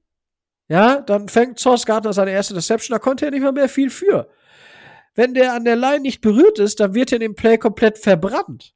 So, deswegen, ich finde diese Lobeshymnen zu, zum Beispiel zu Sos Gardner, das ist ein netter Typ, der hat auch eine nette Kette beim Draft getragen. Aber die, also momentan ist das für mich einer, der viel zu hoch gedraftet wurde. Viel, viel, viel zu hoch. Ja, aber das, also wie gesagt, das fand ich so ein bisschen absurd, wie der für dafür abgefeiert wurde. Ähm, aber ansonsten haben die Jets das gut gemacht. Sie haben haben genau das gemacht, was sie machen mussten. Sie haben diese Aus äh, Umstände, die, die schlechten Umstände für die Dolphins haben sie ausgenutzt. Und dementsprechend, ähm, ja, war es das dann halt für die Dolphins. Und ja, ich sag mal so, äh, die ganzen, also ich glaube, es sind weniger, ich, vier, vier tiefe Pässe hat Skylar Thompson geworfen. Davon war er zweimal unter Druck. Einen hat er angebracht, einen hat er nicht angebracht und drei Pass Interference. Das hat schon alles gesagt über die Jets hinten im Backfield, obwohl sie sagen, dass es gut ist. Wenn, du, wenn, wenn wir mit unserem Quarterback 1 dort gespielt hätten, das, dann hätten die im Backfield sowas von Probleme gehabt. Äh, das wäre, da wären die noch mehr verbrannt worden. Aber ja, so ist es. Es war eine verdiente Niederlage. Es war eine sehr, sehr unglückliche Niederlage. So, jetzt äh, spielen wir natürlich nächste Woche gegen die Vikings, aber äh, ist die, die Grundstimmung bei den Dolphins aktuell, und das ist auch so ein Thema. Wir stehen 3-2. Letzte Saison standen wir 1-4, glaube ich, zum gleichen Zeitpunkt. Ähm, äh, es ist noch alles drin. Selbst wenn wir am Wochenende verlieren sollten, ist noch alles drin. Ah, man muss doch nicht, ich weiß, dass das frustrierend ist, auch gegen die Jets zu verlieren. Und so wie sich die Jets gefreut haben, das hat mich gefreut. Weil das zeigt, dass die Dolphins relevant sind. Wie man sich über den Sieg der Dolphins freut, äh, äh gegen die, ja, genau, gegen die Dolphins freut. Wie die Bild sich gefreut haben, dass die Dolphins gegen die Jets verloren haben. Ja, das muss man sich auch mal auf der Zunge zergehen lassen. Also, das ist schon, ist schon eine ziemlich geile Sache, äh, wenn man sich das mal anguckt und, äh, ja, das wollte ich da nochmal zugesagt haben. Tobi. Kontroverse Frage an euch beiden. Wenn wir mit Tua gespielt hätten, alle Spiele durch, ständen wir dann 5-0? Äh, ja. Ah, ich bin mir da. Ich weiß es nicht. Also gegen die Bengals, glaube ich, hätte man das Spiel hätte man durchaus auch verlieren können, trotzdem. Ähm, weil da lag es auch nicht am Quarterback unbedingt. Ja. Ähm, es wäre, glaube ich, auf jeden Fall schwieriger geworden. Ich glaube tatsächlich, dass wir gegen die Jets hätten spielen können. Aber nochmal, ich glaube nicht, dass es an Sky, also gewinnen können. Ich glaube nicht, dass es an Skylar Thompson lag. Ja, äh, das muss man ganz klar sagen. Ich, ich kreide den Sieg der Jets sogar mehr der Defense als der Offense an. Und äh, deswegen ich glaube, dass man mit Tour mehr gepunktet hätte. Ob es dann gereicht hätte zum Sieg, ich vermute zumindest gegen die Jets ja, weil man dann am Ende auch nicht so riskant hätte spielen müssen. Aber garantieren kann es natürlich keiner. Ja, ich sag mal, gerade gegen die Jets habe ich ja gerade schon gesagt, das hätte auf jeden Fall gereicht, weil die Jets ja gar nicht diese kurzen Punktmöglichkeiten bekommen hätten. Dementsprechend, ja. So würde ich das zumindest sehen. Ich würde aber auch gerne noch was zum Thema Spotter sagen. Ja. Weil, ähm, also um die Regel, ich weiß gar nicht, wer das alles so mitbekommen hat. Es ging ja tatsächlich um den Stolperer von Tua beim Spiel gegen die Bills aufgrund seiner Rückenverletzung. Ja, um es jetzt mal ganz klar und deutlich zu sagen. Ähm, und da würde ich gleich gern noch was anderes zu sagen. Aber ähm, daraufhin hat die, wurde ja eingeführt, dass jemand, der jetzt im Concussion-Protokoll ist, auch nicht mehr zurück darf im Laufe des Spiels. So. Und ähm, ein Spotter, der meint, dass jemand unsicher auf dem Feld ist, hat die Anweisung, den Spieler ins Concussion-Protokoll zu schicken. Das heißt, ein einzelner Mensch entscheidet auf den ersten Blick, wirklich einfach nur auf den ersten Blick über Wohl und Wehe vielleicht einer ganzen Franchise. Jetzt hat es uns getroffen und ich halte nichts von Verschwörungstheorien, das hat man mit uns gemacht, weil das mit Tour war oder sowas. Ähm, aber tatsächlich, ähm, ja, äh, ist das eigentlich zu viel Macht in Händen eines Menschen, der zu leicht in dieser Situation auch einen Fehler machen kann. Da müsste man noch eine Kontrollinstanz haben und die ist ja eigentlich das Concussion-Protokoll. Aber selbst wenn das positiv durchlaufen ist, darf der Spieler ja nicht zurück. Und das finde ich, also ich finde, das ist das falsche System. Ich finde es vollkommen in Ordnung, die Spieler zu schützen. Ja, weil ein Spieler sehr schön, ein Spieler will spielen. Der merkt auch nicht unbedingt was von der Concussion in dem Moment. Es sei denn, sie ist wirklich hammerhart ja, sondern der Spieler will spielen und was wird der Spieler also, also tun? Der wird alles nur die Mögliche dafür tun, wieder aufs Feld zu kommen und den da zu schützen, ist vollkommen in Ordnung. Ich glaube aber, dass das der falsche Weg ist. Und wohin führt das Ganze nachher noch? Ähm, du hast vorhin hier ähm, Braxton Barris angesprochen. Ich fand Brees Hall, war das, auch relativ äh, beeindruckend. Der bekam bei seinem Touchdown kurz vor der Goal-Line einen harten Hit gegen den Helm. Und kniet, wirklich, der kniet mehrere, ja, einen langen Zeitraum, ich weiß nicht ganz genau wie lange, aber es war mehr als eine Minute, kniet der wirklich, er hat überhaupt nicht gefeiert. Er hat einfach nur gekniet und hat sich nicht bewegt. Was dazu führt, längere Unterbrechung, damit der Spotter nicht sehen kann, ob er taumelt oder sonst irgendwas. Und das sind so Geschichten, dass man das jetzt noch trainieren muss und dass die Spieler dann wirklich alles versuchen, um, wenn ihnen irgendwas, wenn irgendwas ist, das nur irgendwie zu verstecken und so weiter. Ich finde, das tatsächlich macht das Spiel kaputt. Und ich bin nicht der Meinung, ich bin nicht der Meinung, dass irgendwie hier äh, die Geschichte mit CTE totgeschwiegen werden soll und dass Football noch so hart sein muss wie vor 50 Jahren, wo die alle ohne Polster im Helm gespielt haben und so weiter und so fort. Ja. Aber das ist halt in meinen Augen einfach der falsche Weg. Ich weiß nicht, wie ihr das seht, aber ähm, es war okay, das jetzt auszuprobieren. Wie waren die Leidtragenden? Alles gut und schön, aber bitte schafft diese Regel wieder ab. Liebe NFL. Ja, also da kann ich dir nicht nur zustimmen. Also, äh, es kann ja nicht sein, dass irgendein random Dude halt oder Dudin, die äh, halt, wie habe ich habe das ja vorhin schon so ein bisschen natürlich so ein bisschen hart ausgedrückt, aber im Grunde ist es doch so. Da sitzt einer, boah, ich mag den nicht, keine Ahnung, der hat früher im College, hat er beim College des Wett des direkten äh, Rivalen gespielt, deswegen mag ich den nicht. Boah, den hau ich heute raus. So, also natürlich sollte es da nicht zu kommen. Aber ich habe mir das Video von, von Teddy nochmal angeschaut. Ich, ich kann da nichts erkennen. So, äh, das ist halt absolut wild. Absolut wild. So, und das ist, ich finde das nicht gut. Jetzt müssen wir mal schauen, wie es, wie es da genau weitergeht. Und äh, ich denke, man muss da was adaptieren. Ich hätte mir auch hier, ja, genau. Ich denke, das ist das, was man dazu zu dieser neuen Regelung erstmal sagen muss. Die muss auch in die Schuhe reinwachsen, damit sie passen, aber so wie es aktuell ist, darf es nicht bleiben, weil es das Spiel kaputt macht. Ja, so, so sehe ich das zumindest. Tobi, hast du auch noch eine Meinung zu? Sie deckt sich im Wesentlichen mit dem, äh, mit dem, was ihr gesagt habt. Also äh, wir waren jetzt nun mal die Leidtragenden, aber es wird da äh, zumindest, sagen wir, wieder abschaffen, fände ich nicht gut, aber man muss, das hat ja, äh, das hat der Philipp äh, auch gesagt, da sicherlich noch einiges anpassen und äh, einiges äh, an Verbesserungen im Ablauf vornehmen, dass es eben diese äh, dieses ähm, subjektive verliert und dass es da objektive Kriterien gibt, die vielleicht auch nachvollziehbar sind, weil ähm, wenn man dann hört, äh, dass Teddy nur wirklich keine Concussion hatte im Nachhinein, äh, dass er jetzt aber dann, obwohl er keine Concussion hatte, durch das Concussion-Protokoll durch muss. Ähm, naja, das kann man, äh, kann man an der einen oder anderen Stelle vielleicht auch kritisch sehen. Korrekt. Und du hast Philipp gerade schon angesprochen. Ähm, diejenigen, die die Folge noch gehört haben, äh, die Glücklichen, sage ich mal, weil da hatte Micho sich wirklich sehr gut die Zeit genommen und äh, danke da auch nochmal an Philipp, der sich die Zeit da genommen hat. Äh, wir haben auch Werbung dafür gemacht in der Folge danach, in der regulären Folge.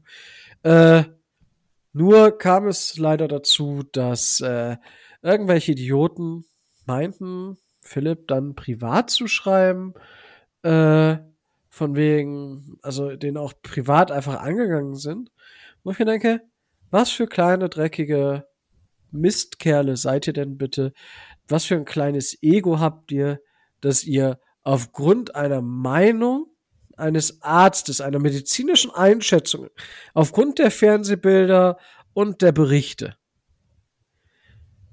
wie klein ist euer Ego, dass ihr keine Meinung von einem Experten ertragt? Wie klein seid ihr? Das muss man sich mal überlegen. Das ist absolut nicht hinzunehmen. Und äh, deswegen ist die Folge tatsächlich inzwischen auch wieder runtergenommen. Einfach damit äh, wir Philipp da auch schützen. Einfach weil wir nicht wollen, dass noch irgendwelche Leute auf diese dumme Idee kommen, äh, Philipp anzuschreiben oder allgemein irgendwelche Gäste von uns anzuschreiben. Was fällt euch denn ein? Also denjenigen, die das ge äh, gemacht haben. Was fällt euch denn ein? Also, was glaubt ihr denn, wer ihr seid, dass ihr das Recht habt, jemandem, der seine Zeit, seine Energie äh, und alles opfert in dem Moment, um seine Expertise in einen Podcast zu bringen, um es den Fans und den Leuten, die sich mit dem Football, mit den Miami Dolphins oder aber auch allgemein mit dem Football, weil diese Folge von vielen tatsächlich in den ersten zwei Tagen gehört wurde, ähm, das zu kritisieren, diese Leute, die, die sich Zeit dafür nehmen, den, da, den sowas zu machen. Nur weil die eine andere Meinung haben. Und die, nein, die Meinung im Nachhinein sogar bestätigt wurde durch die NFL und die Spielergewerkschaft der NFL. Äh, oder der Spieler der NFL. Ja, also, da, Leute, bitte, bitte seid keine asozialen Idioten, die Leute anschreiben, aufgrund von verschiedenen Meinungen. Ja, ich weiß, ich bin manchmal auch ein Twitter-Captain und ich schlag bei Twitter auch ganz gerne mal über die Stränge. Aber Leute privat anzuschreiben, ja, vor allem als, das ist einer unserer Gäste, Ihr könnt gerne uns anschreiben und sagen, hey, in eurem Podcast so, so, so. Gar kein Problem. Kritik am Podcast gerne. Könnt, mir könnt ihr auch alles Mögliche schreiben aber doch keinem unserer Gäste. Ja, oder grundsätzlich sollte man das nicht tun. Irgendwen beleidigen oder sowas. Äh, für, also, ernsthaft, für wen, für wen, ich, ich frage mich, für wen, für wen halt, hält man sich, so ein Internet-Rambo zu sein, weißt du, und dann, wenn die draußen nur schief angeguckt werden, dann haben sie schon Köttel in the Bugs. Weil sie, oh, oh, oh, oh, oh, oh. Die, in was für einer dummen Situation kann man denn sein, um so zu reagieren? Wie arm bin ich denn, mir die Zeit zu nehmen? Also wirklich, das muss man sich ja auch mal überlegen. Da nimmt sich einer die Zeit, um die Person zu finden, die bei uns im Podcast war, um die auf Social Media zu finden, um dieser Person, sich dann noch die Zeit zu nehmen, dieser Person eine insulting Message zu schreiben. Wie krank! Wie, wie wenig Leben, wie, was ist, kann in meinem Leben denn schief laufen, dass ich so reagiere? Was in Gottes Namen läuft bei solchen Leuten schief? Ja? Leute, seid keine Dickheads. So, jetzt sag ich's mal, wie es ist. Seid keine Dickheads. Ja? Man kann alles kritisieren und sagen, ich bin nicht dieser Meinung. Fair. Man kann sich hinstellen und sagen, ich bin kein Mediziner, aber für mich sieht das nach einer Concussion aus. Kann man sagen, ist halt schon fragwürdig. Also kann man behaupten, habe ich gar kein Problem mit. Könnte ich auch behaupten. Äh, aber so Experten anzugehen und denen irgendwas zu schreiben. Leute, lasst die Scheiße, ehrlich. Lasst die Scheiße. Das sagt so viel über euch aus, was ihr, also wirklich, wirklich. Also das ist unterste Schiene, das ist ganz, also das ist kein Niveau mehr. Ja, das ist einfach wo es, und auch da, wo es, sag mal, vielleicht auch, äh, äh Kollege sagt immer Fratzengeballer, ja? Einfach mal bei meiner Oma oder so, da hätte es früher wahrscheinlich was auf den Arsch gegeben. Ja? Früher in den 50er Jahren oder so.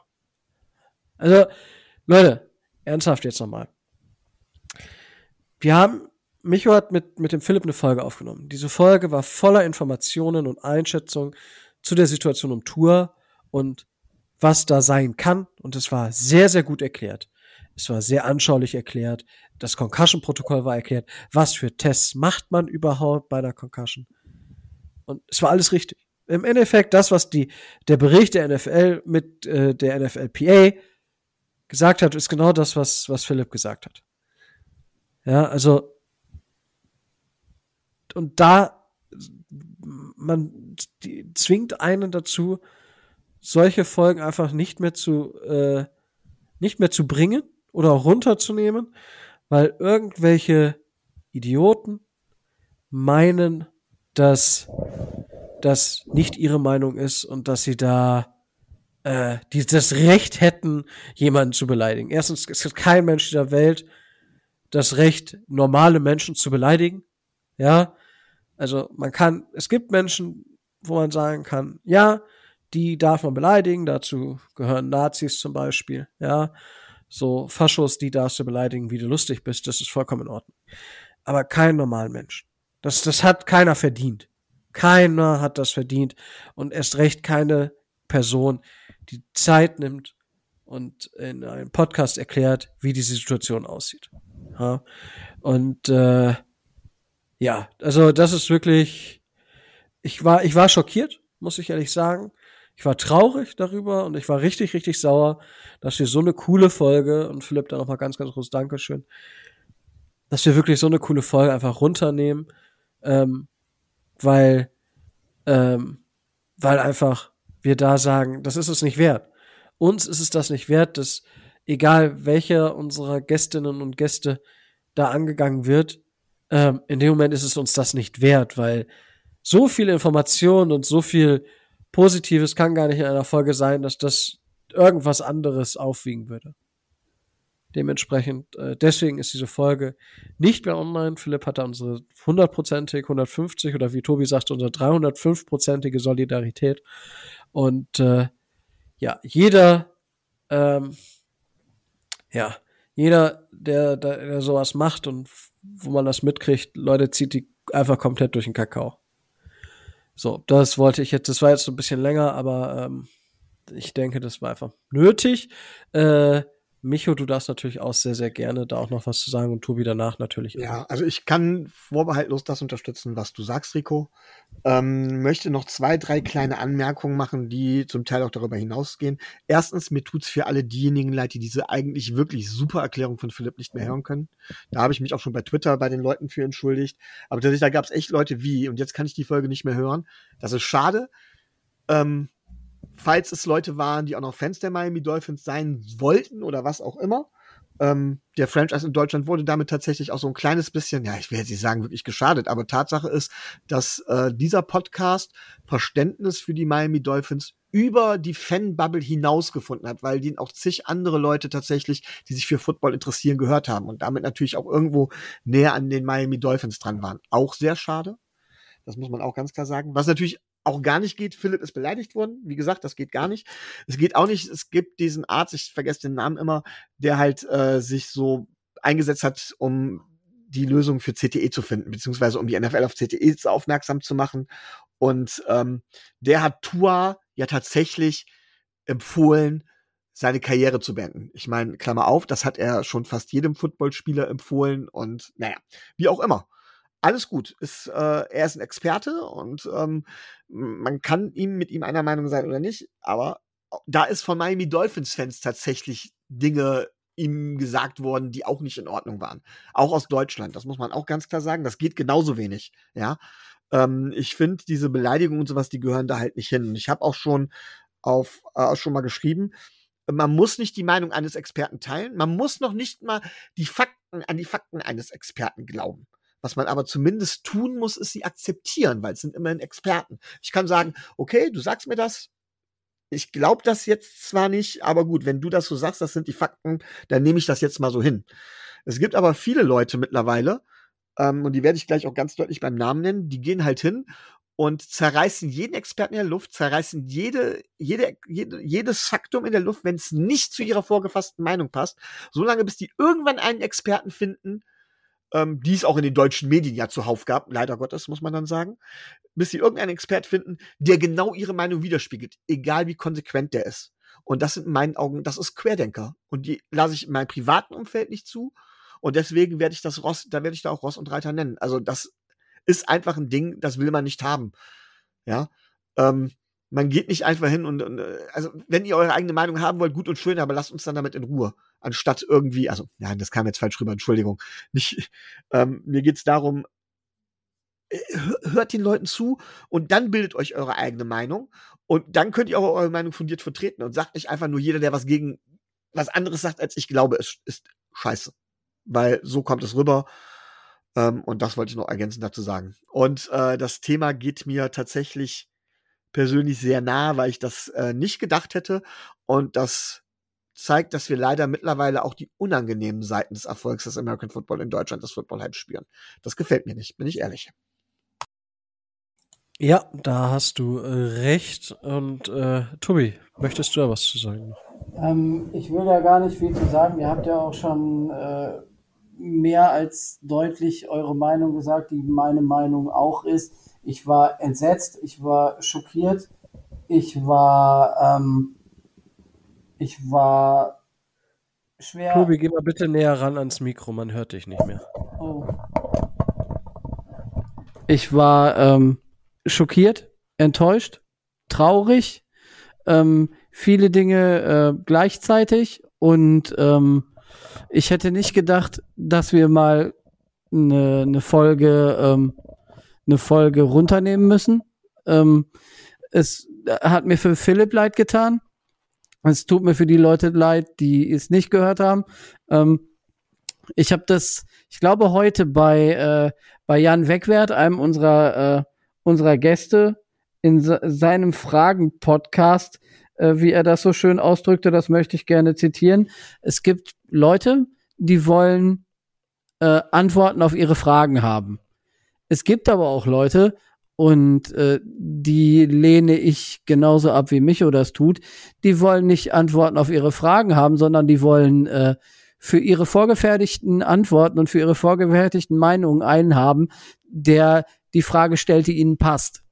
Und äh, das ist genau das, was hier passiert ist. Den Leuten, äh, die Leute haben keine Ahnung. Die Leu den Leuten sind die Experten scheißegal. Die haben ihre vorgefertigte Meinung und das ist so. Und alles, was davon abweicht, ist denen völlig egal. Und dann ähm, einen unserer Gäste anzugehen und zu beleidigen und generell äh, im Internet sich hinter dieser Anonymität zu verstecken und die Leute im, im privaten äh, Umfeld dafür, äh, dafür zu bestrafen, in Anführungszeichen, dass sie sich in ihrer Freizeit, von denen ja äh, gerade Philipp als Arztnummer nicht allzu viel hat, in denen er sich Zeit nimmt, um den Leuten die Dinger näher zu bringen und die Dinge zu erklären.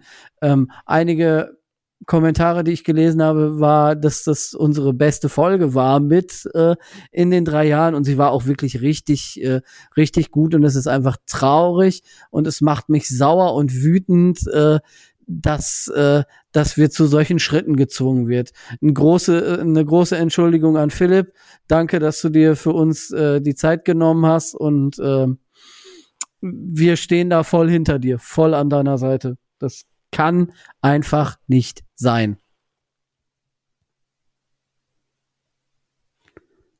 Ich höre lieber okay. auf, bevor ich mich in Rage rede.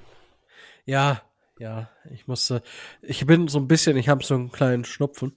Ähm, dementsprechend, äh, ich konnte mich nicht so ganz in Rage reden, was ist, ich äh, hätte es einfach so richtig, äh, wäre es noch nasaler geworden. Aber ja, das wollten wir nur noch mal losgeworden sein, weil es einfach extrem wichtig ist. Also Leute, sowohl im realen Leben draußen vor der Tür als auch im Internet seid keine Idioten. Benehmt euch, man kann diskutieren, aber beleidigen muss, muss man sich nicht und das werden wir auch nicht akzeptieren. Und äh, ja, genau, das wollten wir da noch mal sagen.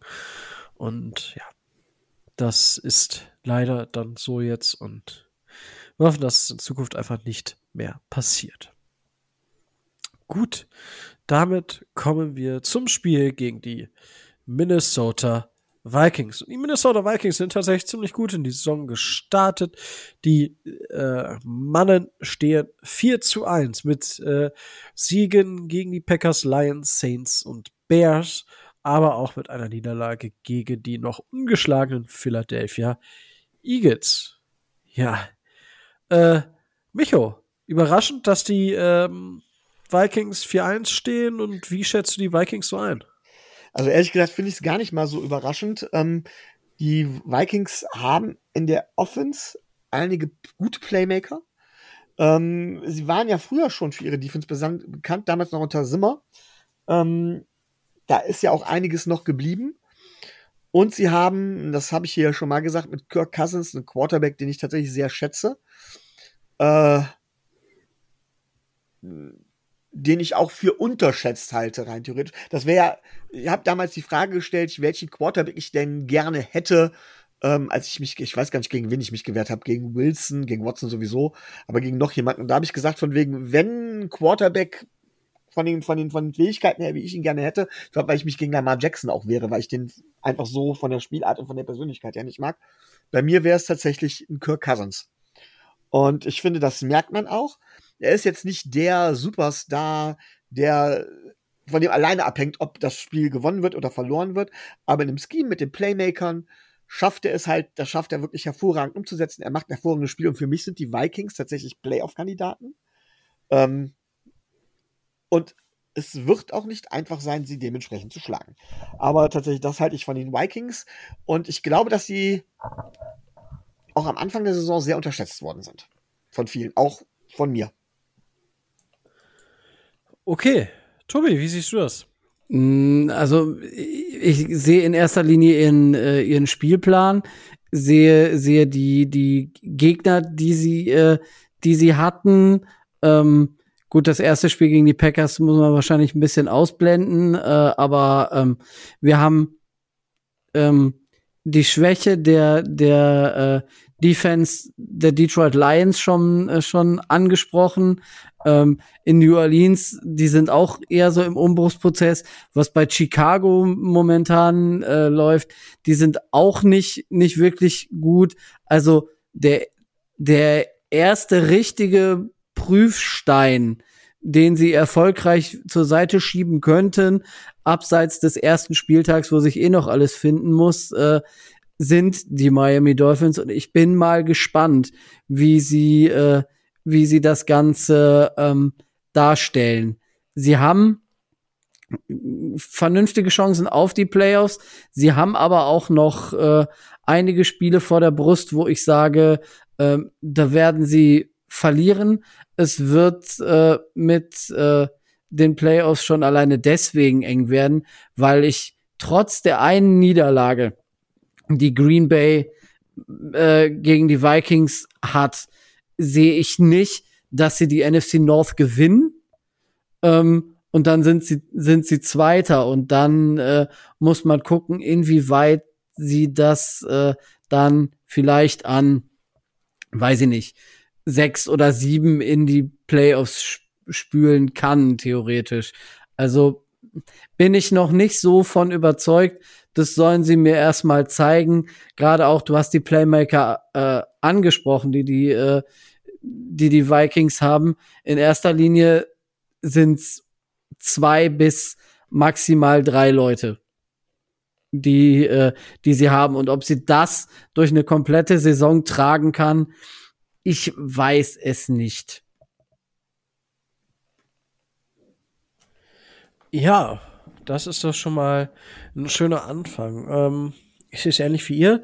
Und wenn wir jetzt ein bisschen mal auf das Matchup zu sprechen kommen, ähm, ist es ja auch so, dass man sagen muss, dass trotz dessen, was die, äh, was die Vikings so im, im Receiving Corp haben, allen voran mit Justin Jefferson und Adam Thielen, da haben sie natürlich in der Hinterhand immer noch einen äh, KJ Osborne auf Titan, Irv Smith Jr. oder einen Ben ähm, Alpherson, der inzwischen auch so ein paar Targets gesehen hat, ähm, ist das, äh, haben sie da natürlich eine gewisse Qualität.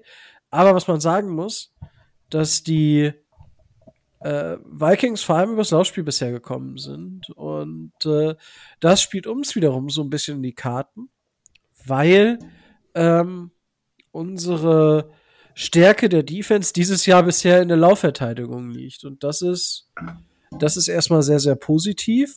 Und da muss man einfach mal schauen, ob wir das aufrechterhalten können. Weil wenn wir denen das Laufspiel äh, streitig machen und dann natürlich auch einen gewissen Druck erzeugen gegen Kirk Cousins, weil Kirk Cousins ist extrem anfällig gegen den Blitz und Xavier Howard spielt. Das heißt, wir werden deutlich wieder aggressiver zu Werke gehen können. Ich gehe davon aus, dass der Hamstring bei Howard jetzt weniger Probleme machen sollte mit einer Woche Pause. Ähm, ah, das müssen wir dann noch mal sehen, weil klar, Justin Jefferson ist dann immer ein Target, aber das sollte vielleicht auf der Seite des Balles durchaus für Optionen sorgen, äh, damit die Dolphins hier punkten können und auch den, den Vikings das Leben schwer machen können. Das wäre auf der Seite so ein bisschen ähm, das, äh, das Spiel. Und wenn man sich dann halt anschaut, was die, ähm, was die Vikings ähm, auf der defensiven Seite des Balls haben, da ist es halt auch so, dass sie stark gegen den Lauf sind, aber eben Schwächen in der Coverage äh, zeigen. Da haben sie Kevin Danzler, der die Saison gut spielt, gar keine Frage. Ähm, aber darüber hinaus ist es dann, wird schon langsam dürftig. Dann ist Chris Boyd da hinten, äh, der hat aber auch bisher tatsächlich auch nur einen Snap gespielt, also nicht so wirklich aussagekräftig. Patrick Peterson läuft halt seinen, seinen früheren Zeiten hinterher, wenn man das mal so sagen möchte. Und dann ist da nicht mehr viel. Dann sind die dort wirklich einfach sehr, sehr dünn besetzt. Und das wiederum ist für die Dolphins eine Möglichkeit, mit ihren Receivern dort für richtig Alarm zu sorgen und gerade in der Coverage oder im Passing Game dort etwas zu machen. Und da muss man dann mal schauen, ob Skylar Thompson, wenn er eine Woche zur Vorbereitung hat, wenn er jetzt wirklich mit dem First Team spielt, ob er dann mehr Synergien mit äh, Tyreek Hill, vor allem mit Jalen Waddle aber auch, aufbauen kann und ob das dann nicht zu gefährlichen Situationen für die Vikings führt. So, das sind so die äh, paar Matchup, äh, Matchup, wow, Matchups, äh, wo ich so ein bisschen so von offensiver und defensiver Seite draufschauen würde. Micho, wo schaust du bei dem Spiel so besonders hin? Oder wo siehst du unsere Keys gewinnen? Ähm, es gibt halt die, es gibt halt die Playmaker. Justin Jefferson, ähm, ganz klar, ist der Go-To-Guy und der muss ausgeschaltet werden. Weil Justin Jefferson kann mit seinen Big Plays, das ist genau dasselbe wie mit Jamar Chase. Ähm, das kann genauso was ähnliches sein wie mit Brees Hall. Ähm, wir dürfen nicht zulassen, dass uns einzelne Big Plays killen. Und das muss halt eben dann ähm, tatsächlich, äh, da muss man erstmal Justin Jefferson im Griff haben. Natürlich, Adam Thielen zum Beispiel ist auch kein schlechter, aber das ist die Nummer eins. Ähm, dann haben sie natürlich Delvin Cook. Den wird man nicht vollständig ausschalten können, ja, aber man muss ihn limitieren können. Ähm, um zumindest in der Nähe zu bleiben. Ähm, bei uns achte ich darauf, ja, Skylar Thompson kann durchaus auch mal Pässe anbringen. Aber ich denke, dass die Basis jetzt tatsächlich das Laufspiel sein muss. Das heißt, wir brauchen wieder gutes Laufspiel. Und du hast es gerade eben gesagt, die Vikings sind leider gut in der Laufverteidigung. Da erwarte ich schematisch ein bisschen was anderes. Und es kommt also, glaube ich, auch im hohen Maße auf unsere O-Line an. Ja, damit wir dann, damit Skylar Thompson dann vielleicht einzelne Shotplays dementsprechend ähm, einführen kann. Einstreuen kann, nicht einführen, Entschuldigung. Ähm, das sind die Hauptsachen. Klar, es ist wie immer. Gewinn, Gewinn, äh, Gewinn in den Trenches, ähm, ähm, verhindere die Big Plays, gewinn das Turnover-Battle. Ähm, das sind so die Geschichten, wo man sagt, von wegen, da gewinnt man immer, da gibt's gar nicht so, so was wirkliches sneaky. Aber Haupt-Key-Matchup ist für mich tatsächlich Justin Jefferson und Delvin Cook. Ja. Man wird nicht, das ist tatsächlich, haben sie mehr Playmaker, als man denkt. Man wird nicht alle Playmaker ausschalten können. Ähm, und es wäre schön, ja, wir blitzen, aber tatsächlich wäre ich eher dafür, Justin Jefferson sogar in Doppeldeckung zu nehmen. gar nicht mal unbedingt von Xavier Howard, sondern Xavier Howard gegen äh, Adam Thielen spielen zu lassen oder gegen, ja, gegen Nummer zwei im Prinzip.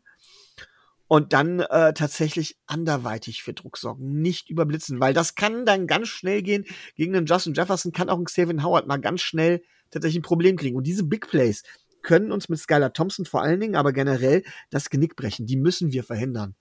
Da müssen wir viel, viel geduldiger spielen. Äh, Two-Single Safety High, grundsätzlich immer Safety-Hilfe gegen, gegen, gegen Jefferson, solche Geschichten. Also, ähm, das wird das Entscheidende. Das Spiel, glaube ich, äh, wird von der Mannschaft gewonnen werden, die geduldiger ist. Die es ähm, schafft, die Big Plays der anderen Mannschaft zu verhindern, was gegen uns ja eigentlich schwer sein sollte.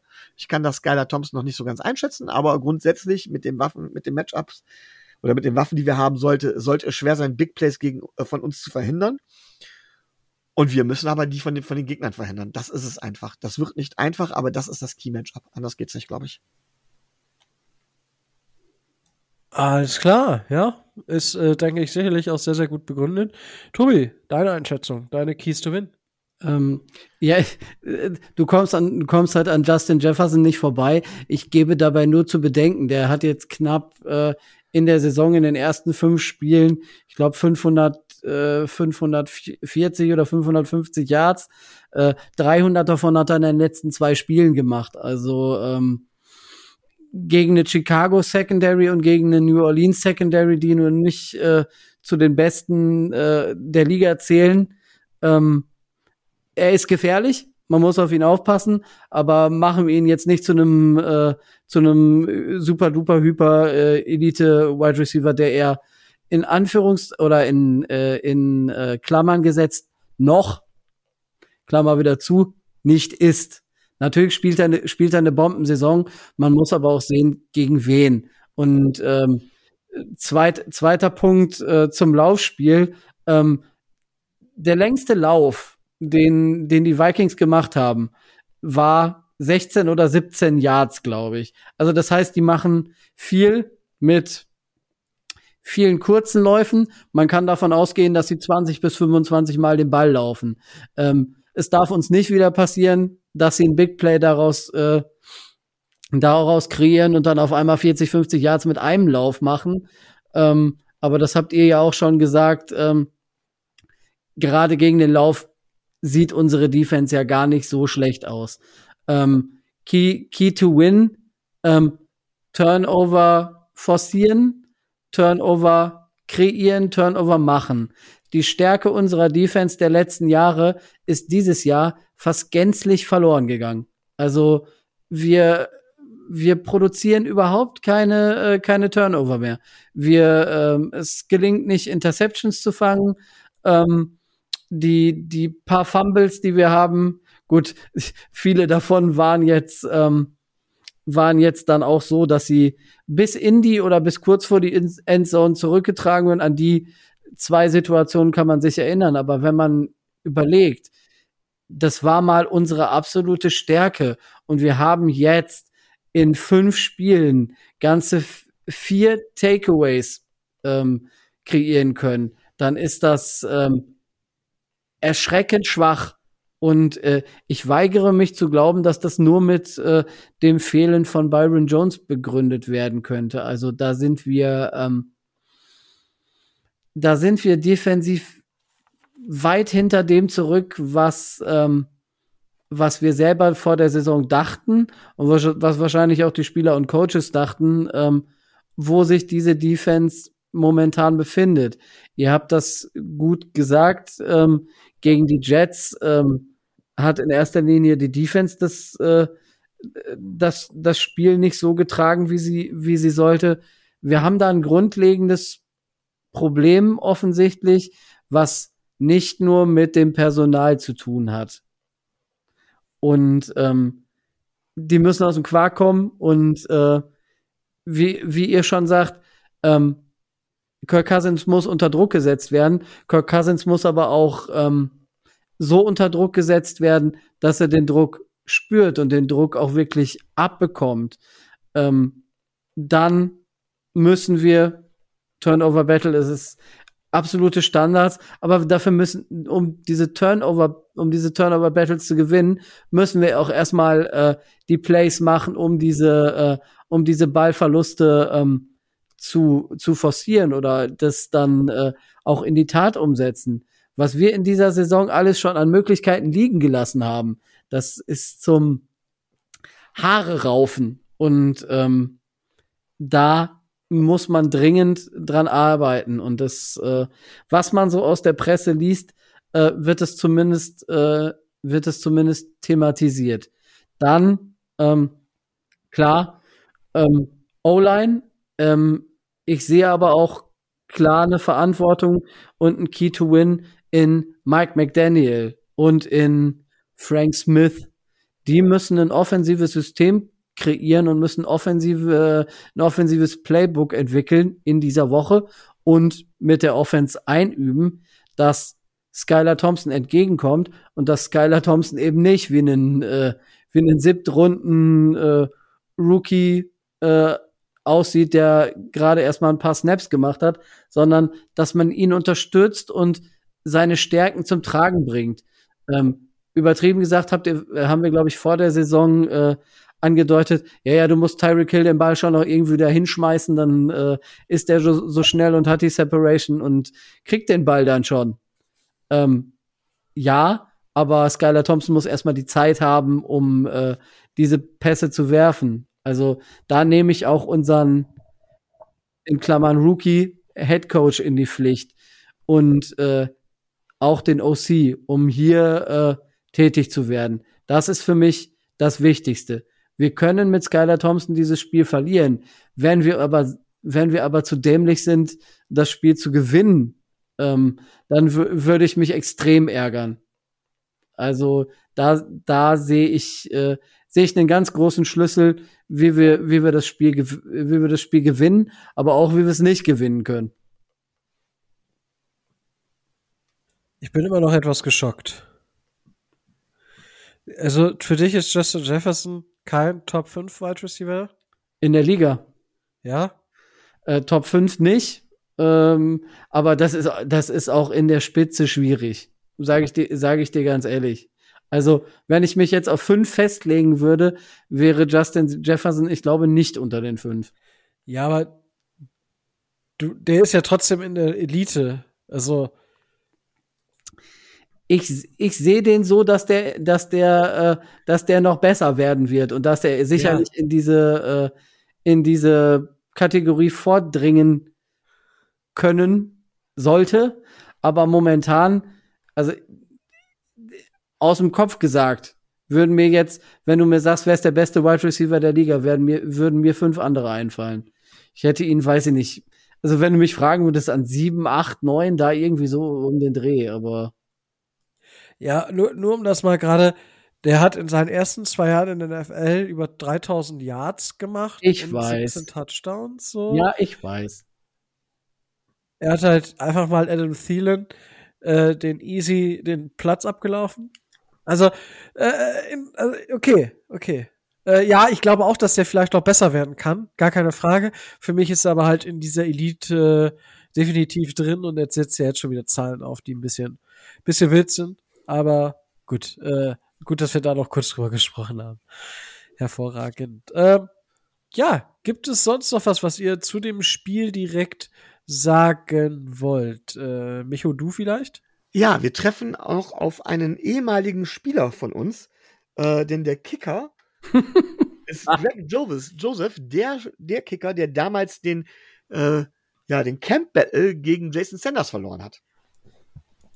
Und ich muss ganz ehrlich sagen, das war knapp, dass er verloren hat. Ähm, das heißt, wir treffen auch auf einen guten Kicker. Sollte man noch im Hinterkopf behalten. Das ist richtig. Schauen wir mal, wie es äh, wie es wird. Ähm, ja, ähm, gibt es, Tobi, hast du noch was?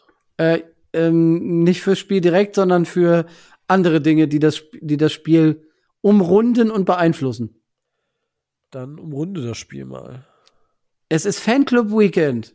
Ganz Europa und äh, viele, äh, viele internationale Fanclubs treffen sich äh, in Miami rund um das Spiel und äh, connecten sich und machen Party und äh, feiern und tun und machen und tralala.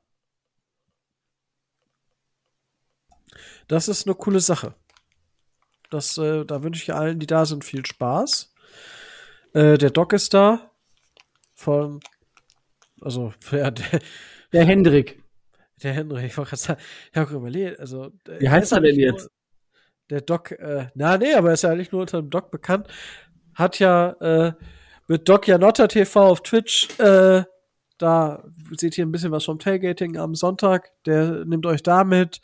Ähm, die beiden Buben haben da den Twitch-Kanal.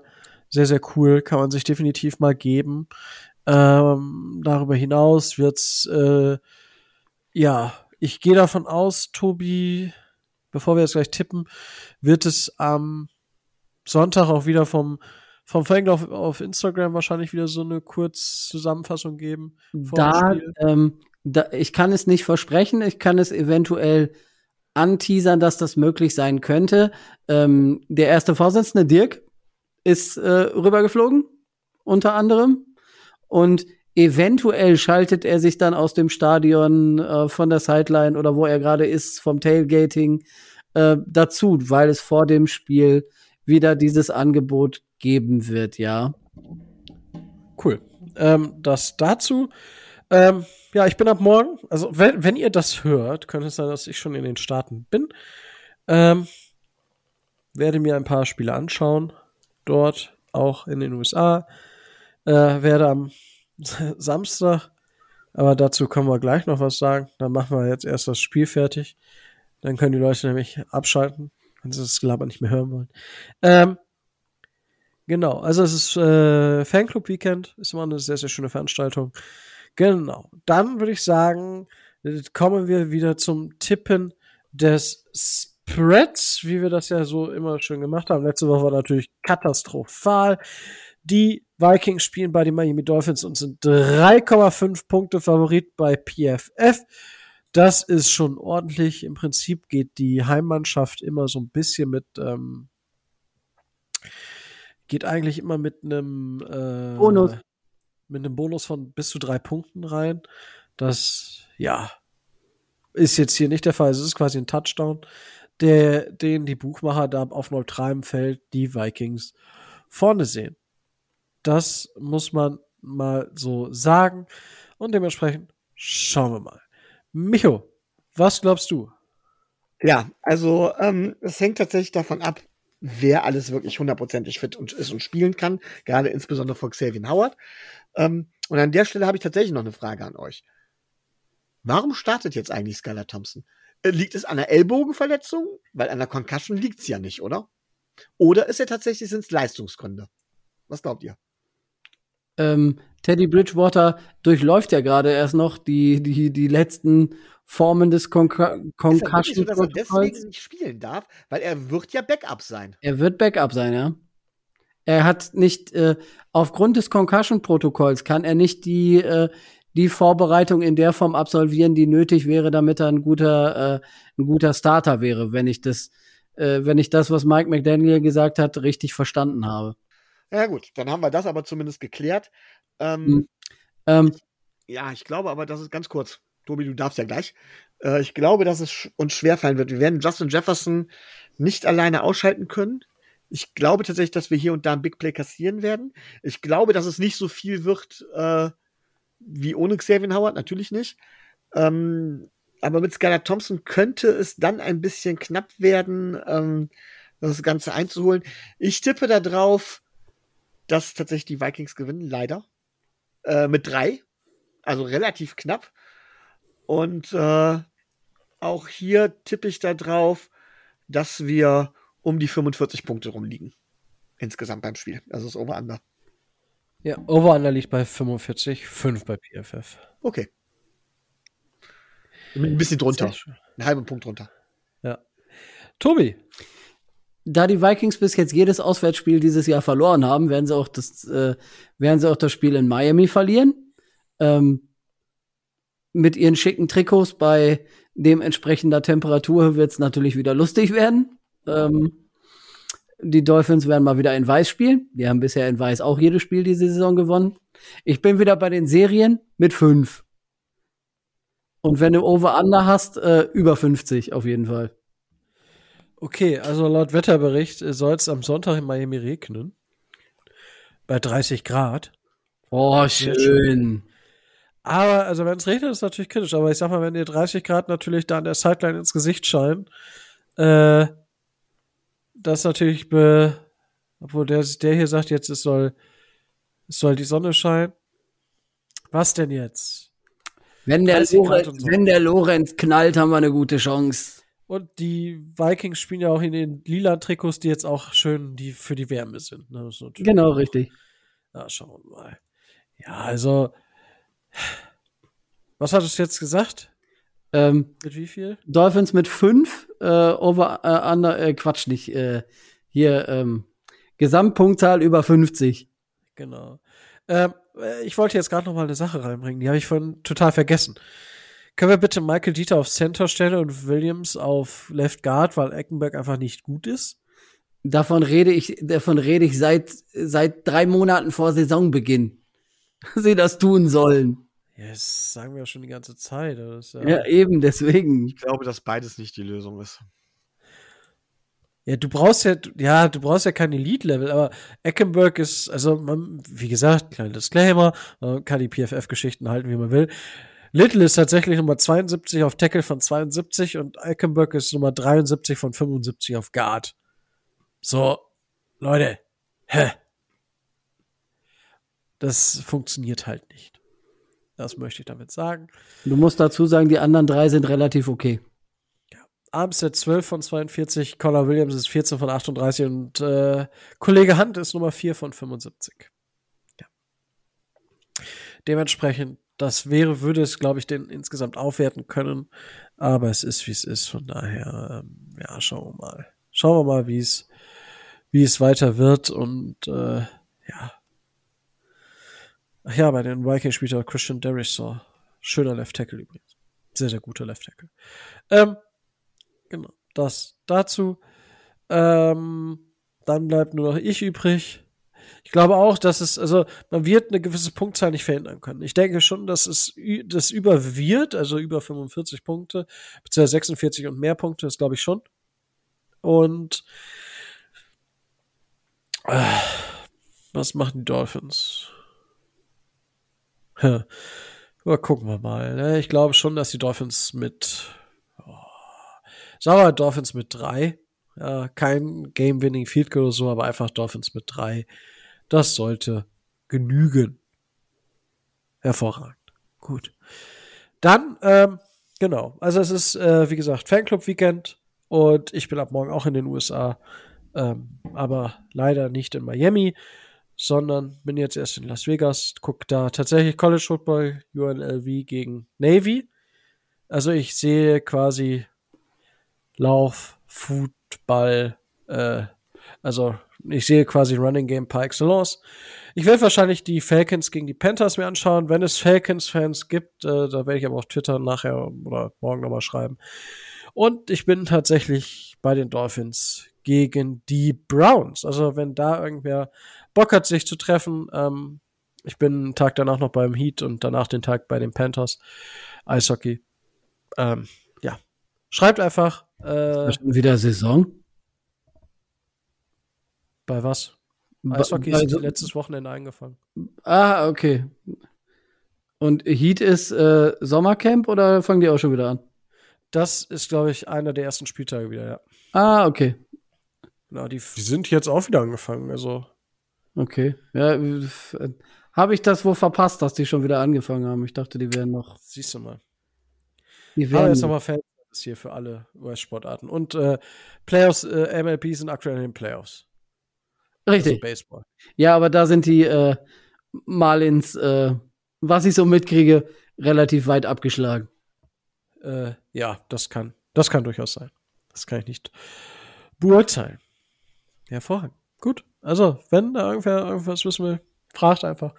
Ansonsten, äh, gibt es da etwas, mich und Tobi, was ihr sagen möchtet? Wir sollten mehr Tischtennis-Themen haben. Ping-Pong Ping geht. Ja. Mal, was das noch so bringt. Ja. Äh, Ja, ich, bin mal, ich bin mal gespannt, wer die teaminterne Meisterschaft dann gewinnt. Äh, ja. Nee, Ja, schauen wir mal. Sollte, sollte es denn Tyreek Hill sein, werden wir es auf jeden Fall zwei Minuten später äh, erfahren. Und äh, ich wollte gerade sagen, nachher streamt er das, von daher, das passt schon. Hervorragend. Gut, dann würde ich sagen, ich mache die Folge hier rund. Es war wieder super wundervoll. Es hat mir sehr, sehr viel Spaß gemacht. Ähm, nehmt euch das bitte nochmal zu Herzen. Das, was wir über die Situation mit Philipp gesagt haben. Da nochmal Danke an Philipp. Und ja, wenn ihr uns unterstützen möchtet, dann geht das auf zwei verschiedene Arten und Weisen. Einmal monetär über Patreon schon ab 2,50 Euro im Monat.